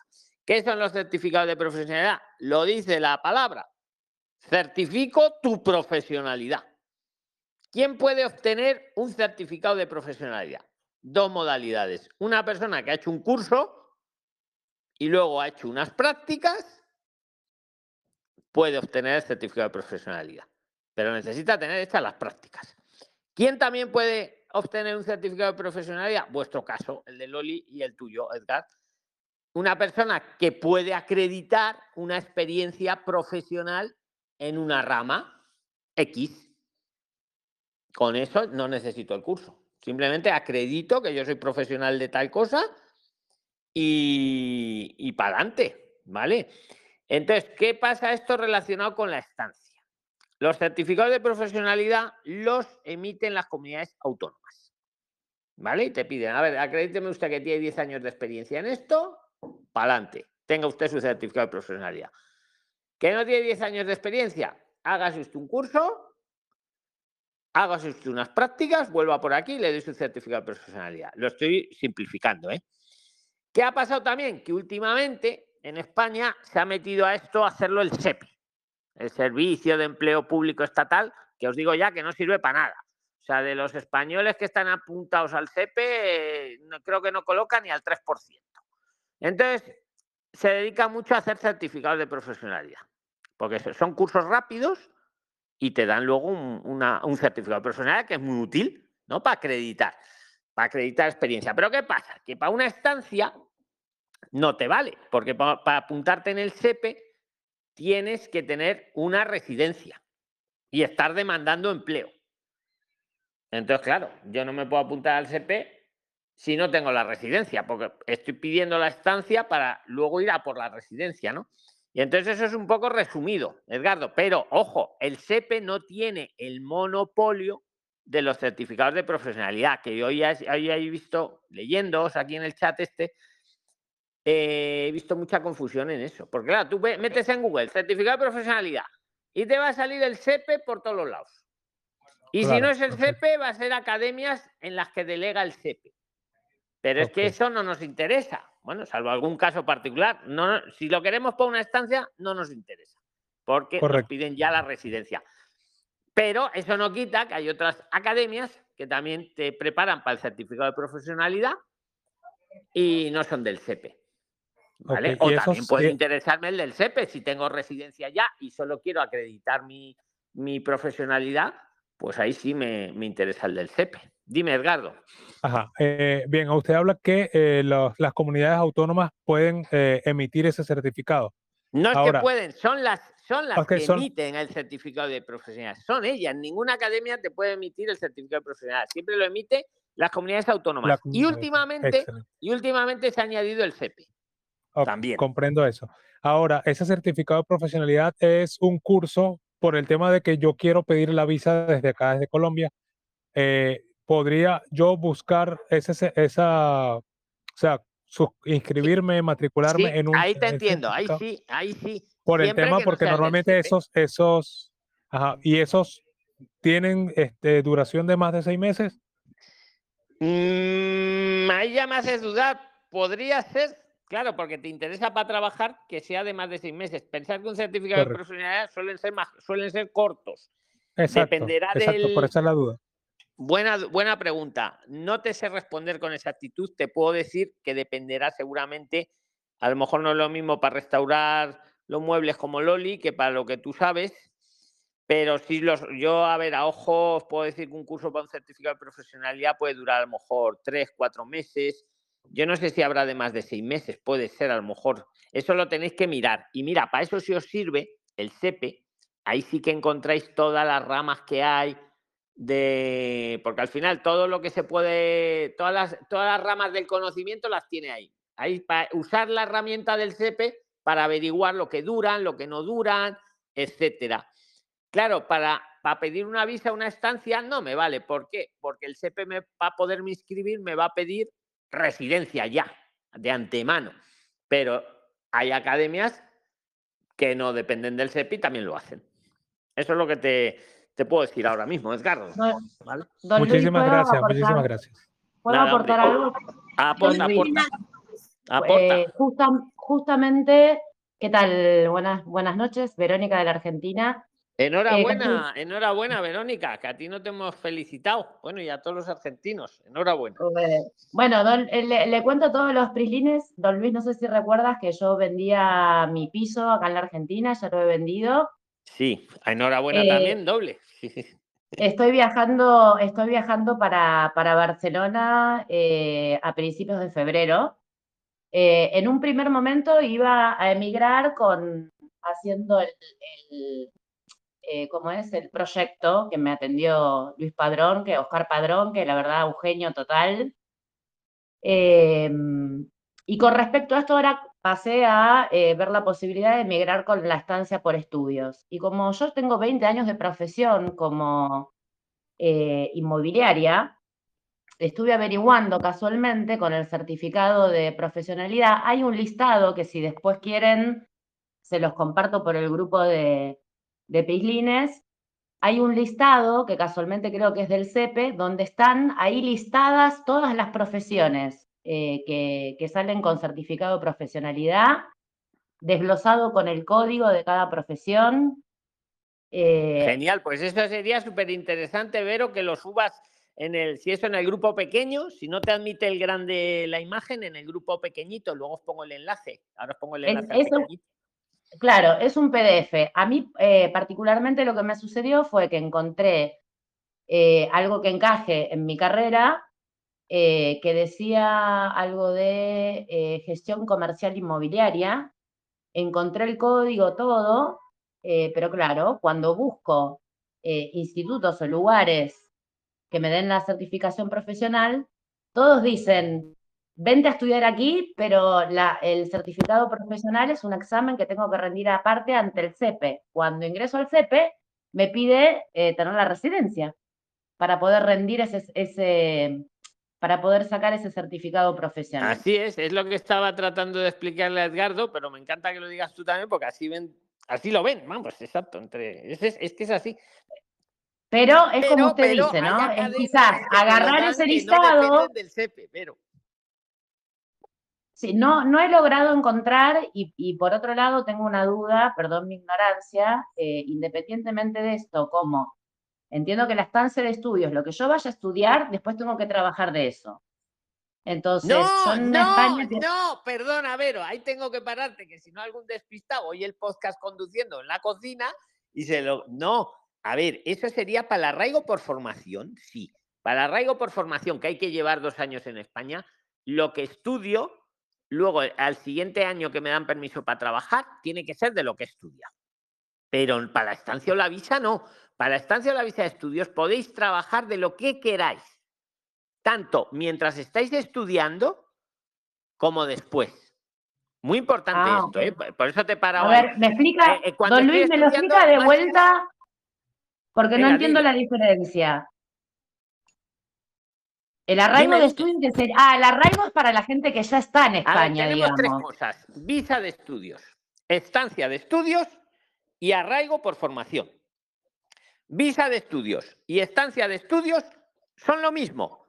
La única diferencia es que la visa la pido desde el consulado de mi país y la estancia la pido cuando estoy en España de turista, en los primeros 60 días, que es lo que nos pasaba antes, ¿vale? Que no se nos pasen los 60 días. Visa y estancia, lo mismo. La visa la pido en el consulado y me vengo relajado sin pagar el billete de vuelta y la estancia la pido en España en los primeros 60 días. Y luego está el arraigo por formación, que ese sí, para pedirlo necesito llevar dos años en España. Es para el que está irregular y se quiere regularizar estudiando. En la visa y en la estancia puedo trabajar en lo que quiera, tanto mientras estoy estudiando, siempre que, que máximo sean 30 horas a la semana y pueda estudiar, no me impida estudiar, pero puedo trabajar en lo que quiera. Y luego también, luego al año pido una modificación ya para una residencia y trabajo. Si quiero, ya me olvido de estudiar y puedo trabajar en lo que quiera. Trabajar en lo que quiera. Había. no, estaba.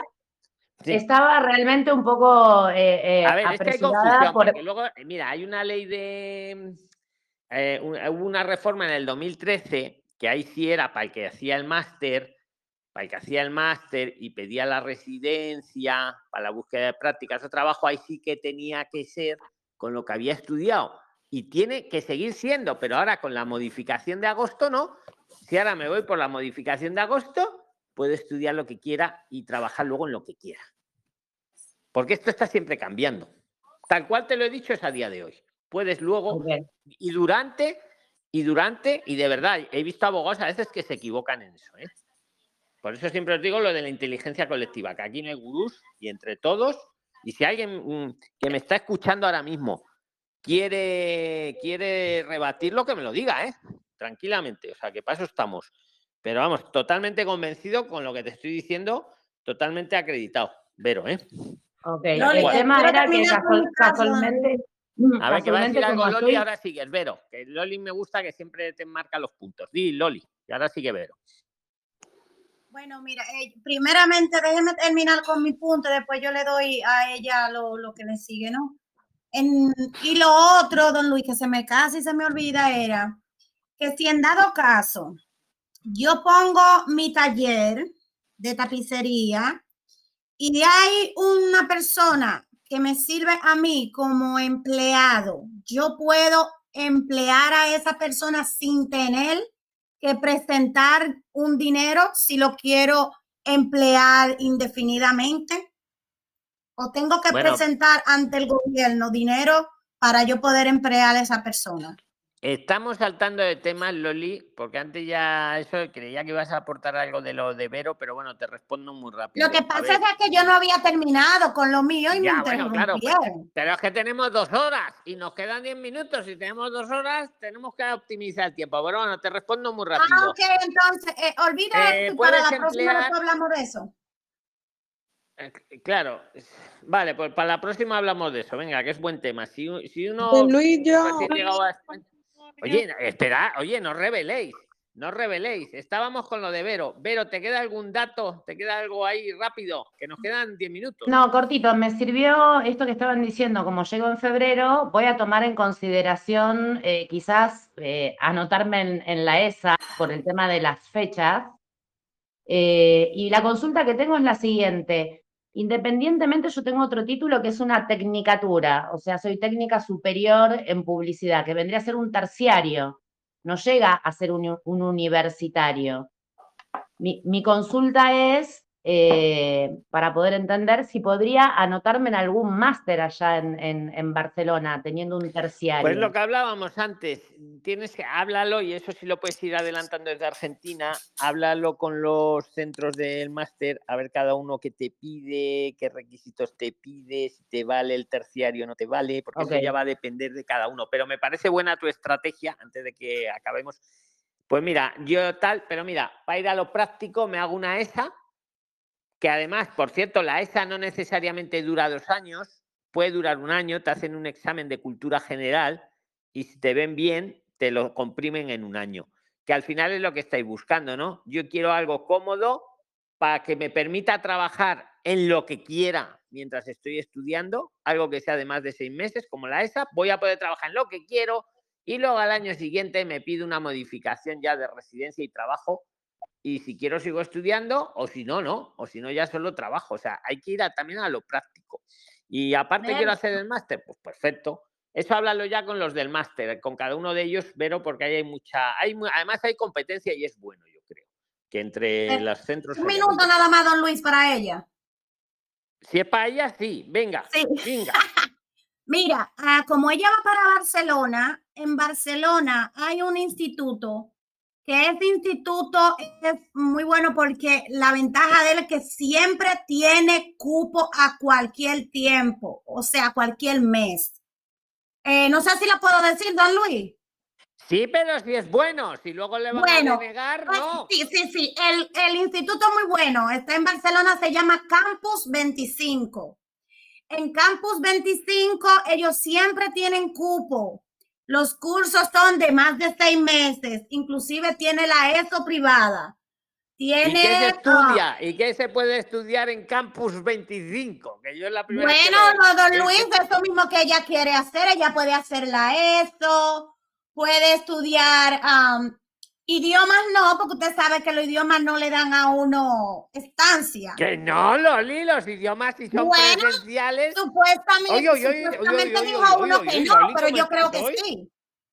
Por las horas, no. Lo que no dan es por las horas. Lo que no dan es por las horas de estudio. Estoy de acuerdo. Ahí sí estoy. Sí, por las horas estoy de acuerdo. Las horas tienen que ser 20 horas mínimo a la semana. Sí, por, las, por las horas ahí en Campo 25 no. Ahora, si va a estudiar eh, catalán, las horas sí.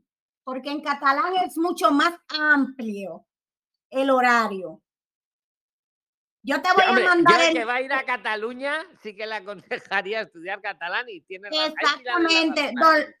todo el que va a Campus 25 sí. Pero no te estaba pagando el Campus 25 ese, ¿no, Loli? Sí, y es bien económico. ¿Te paga, el Campus 25? no, Luis, no me pago, no me pago. Lo que pasa es que anterior a yo irme a Córdoba, mi hija iba a ir a Barcelona. Y ellos me ayudaron mucho con este caso. Me la pusieron muy cómoda. Bueno, pues Vero lo va a probar. Vero ya nos informa. y es bien económico. Bueno, ¿alguien tiene algo súper urgente que no vamos a ir ya, pero súper urgente? Yo, yo, Luis. A ver, Joa, súper urgente. Espera, que eh, tiene que ser súper urgente. Que ya, pero ahora seguimos chateando. A ver, Joa, preséntate. Venga. Buenas, buenas, ah, para acá, sí, buenas noches. Buenas noches para todos. Yo soy Joana Peña. Y yo tengo una duda, como una pregunta, eh, hablando, ahora que están tocando el tema de los máster. Yo estaba averiguando en una escuela eh, y les pedí los requisitos para ingresar y ellos tienen como un combo, digo yo, de que puedes conseguir dos títulos y un máster em, en, las mismas 2.000 horas. Y, en, los requisitos está de que, de que tiene que, bueno, uno de los requisitos es estar en posición del título de bachillerato, BUP, COU o una acreditación equivalente o superior a efectos académicos. Entonces lo que yo me pregunto, porque lo que yo averigüé es un máster, un, un técnico superior en marketing y publicidad, pero además trae un máster. Y yo me pregunto, eh, para un máster no hay que tener una carrera universitaria, se puede también con una formación eh, superior. Muy buena pregunta, aunque no es tan urgente, pero la respondo. Es que hay máster y máster. Hay máster que son máster, buenos máster, y sí que hay que, es lo que tú has dicho, hay que tener una carrera superior, sí o sí. Y luego hay a lo mejor academias o centros, o no sé cómo llamar, que se hacen llamar máster, ponen el nombre máster en plan de marketing, pero no son máster, porque claro, a un máster, por lógica, pues eh, te doy la razón, Joa. Muy buena puntualización también. Hay mucho marketing ¿eh? en todo esto de la formación. Lo conozco bien porque sabéis que tengo una academia, o sea que lo conozco. Entonces vosotros siempre buscar opiniones, poner siempre, mira, un truco muy rápido. Eh, quiero la academia, pues esta que ha dicho Loli. Pues pongo en Google, ya, ¿cómo era? Campus 25, ¿no? Campus 25, opiniones. Ah. O máster, no sé qué, opiniones. Y ahí os veis las opiniones que ha puesto la gente ya no los prilines, sino los alumnos que hayan tenido, y ahí vais a ver mucha información. Yo hice eso, don Luis, y, la, academia tiene, buenos o no? Tiene muy, incluso tiene artículos de revistas, de no sé, de, páginas de, de, noticias, donde sale que ah, ya están abiertas las, eh, las convocatorias. es muy conocida. muy rápida que os digo. Vosotros lo tenéis un poquito más difícil. Por ejemplo, hay alguien que está aquí, lo único que busca, pues un buen máster que le sirva para lo que va a estudiar, un buen centro y ya está. Pero es que vosotros tenéis otra dificultad. Aparte de que sea un buen centro, un buen máster, un buen curso, lo que sea, que encima me valga para visa para estancia. Y ahí tenéis como una dificultad adicional, porque claro, hoy en día casi toda la formación, pues suele ser o tiende a ser online y vosotros necesitáis que sea presencial. Entonces lo tenéis es un poco más complicado, pero entre todos lo, estamos sacando, yo creo. O sea que ahí está. Prilines, Tienen que tener nos tenemos que ir, nos tenemos Loli, todos, nos tenemos que ir ya que llevamos dos horas, ah, va a ser la una de la madrugada, pero ahora seguís, seguimos. Ahora os pongo el audio, para los que habéis llegado tarde, ahora os subo el audio y seguimos chateando y seguimos para adelante. Que muchísimas gracias a todos, Brilines. Gracias. Un abrazo y poner cinco estrellas en Spotify. Gracias, don Luis. Gracias, don chao, Luis. Chao. Gracias. Gracias.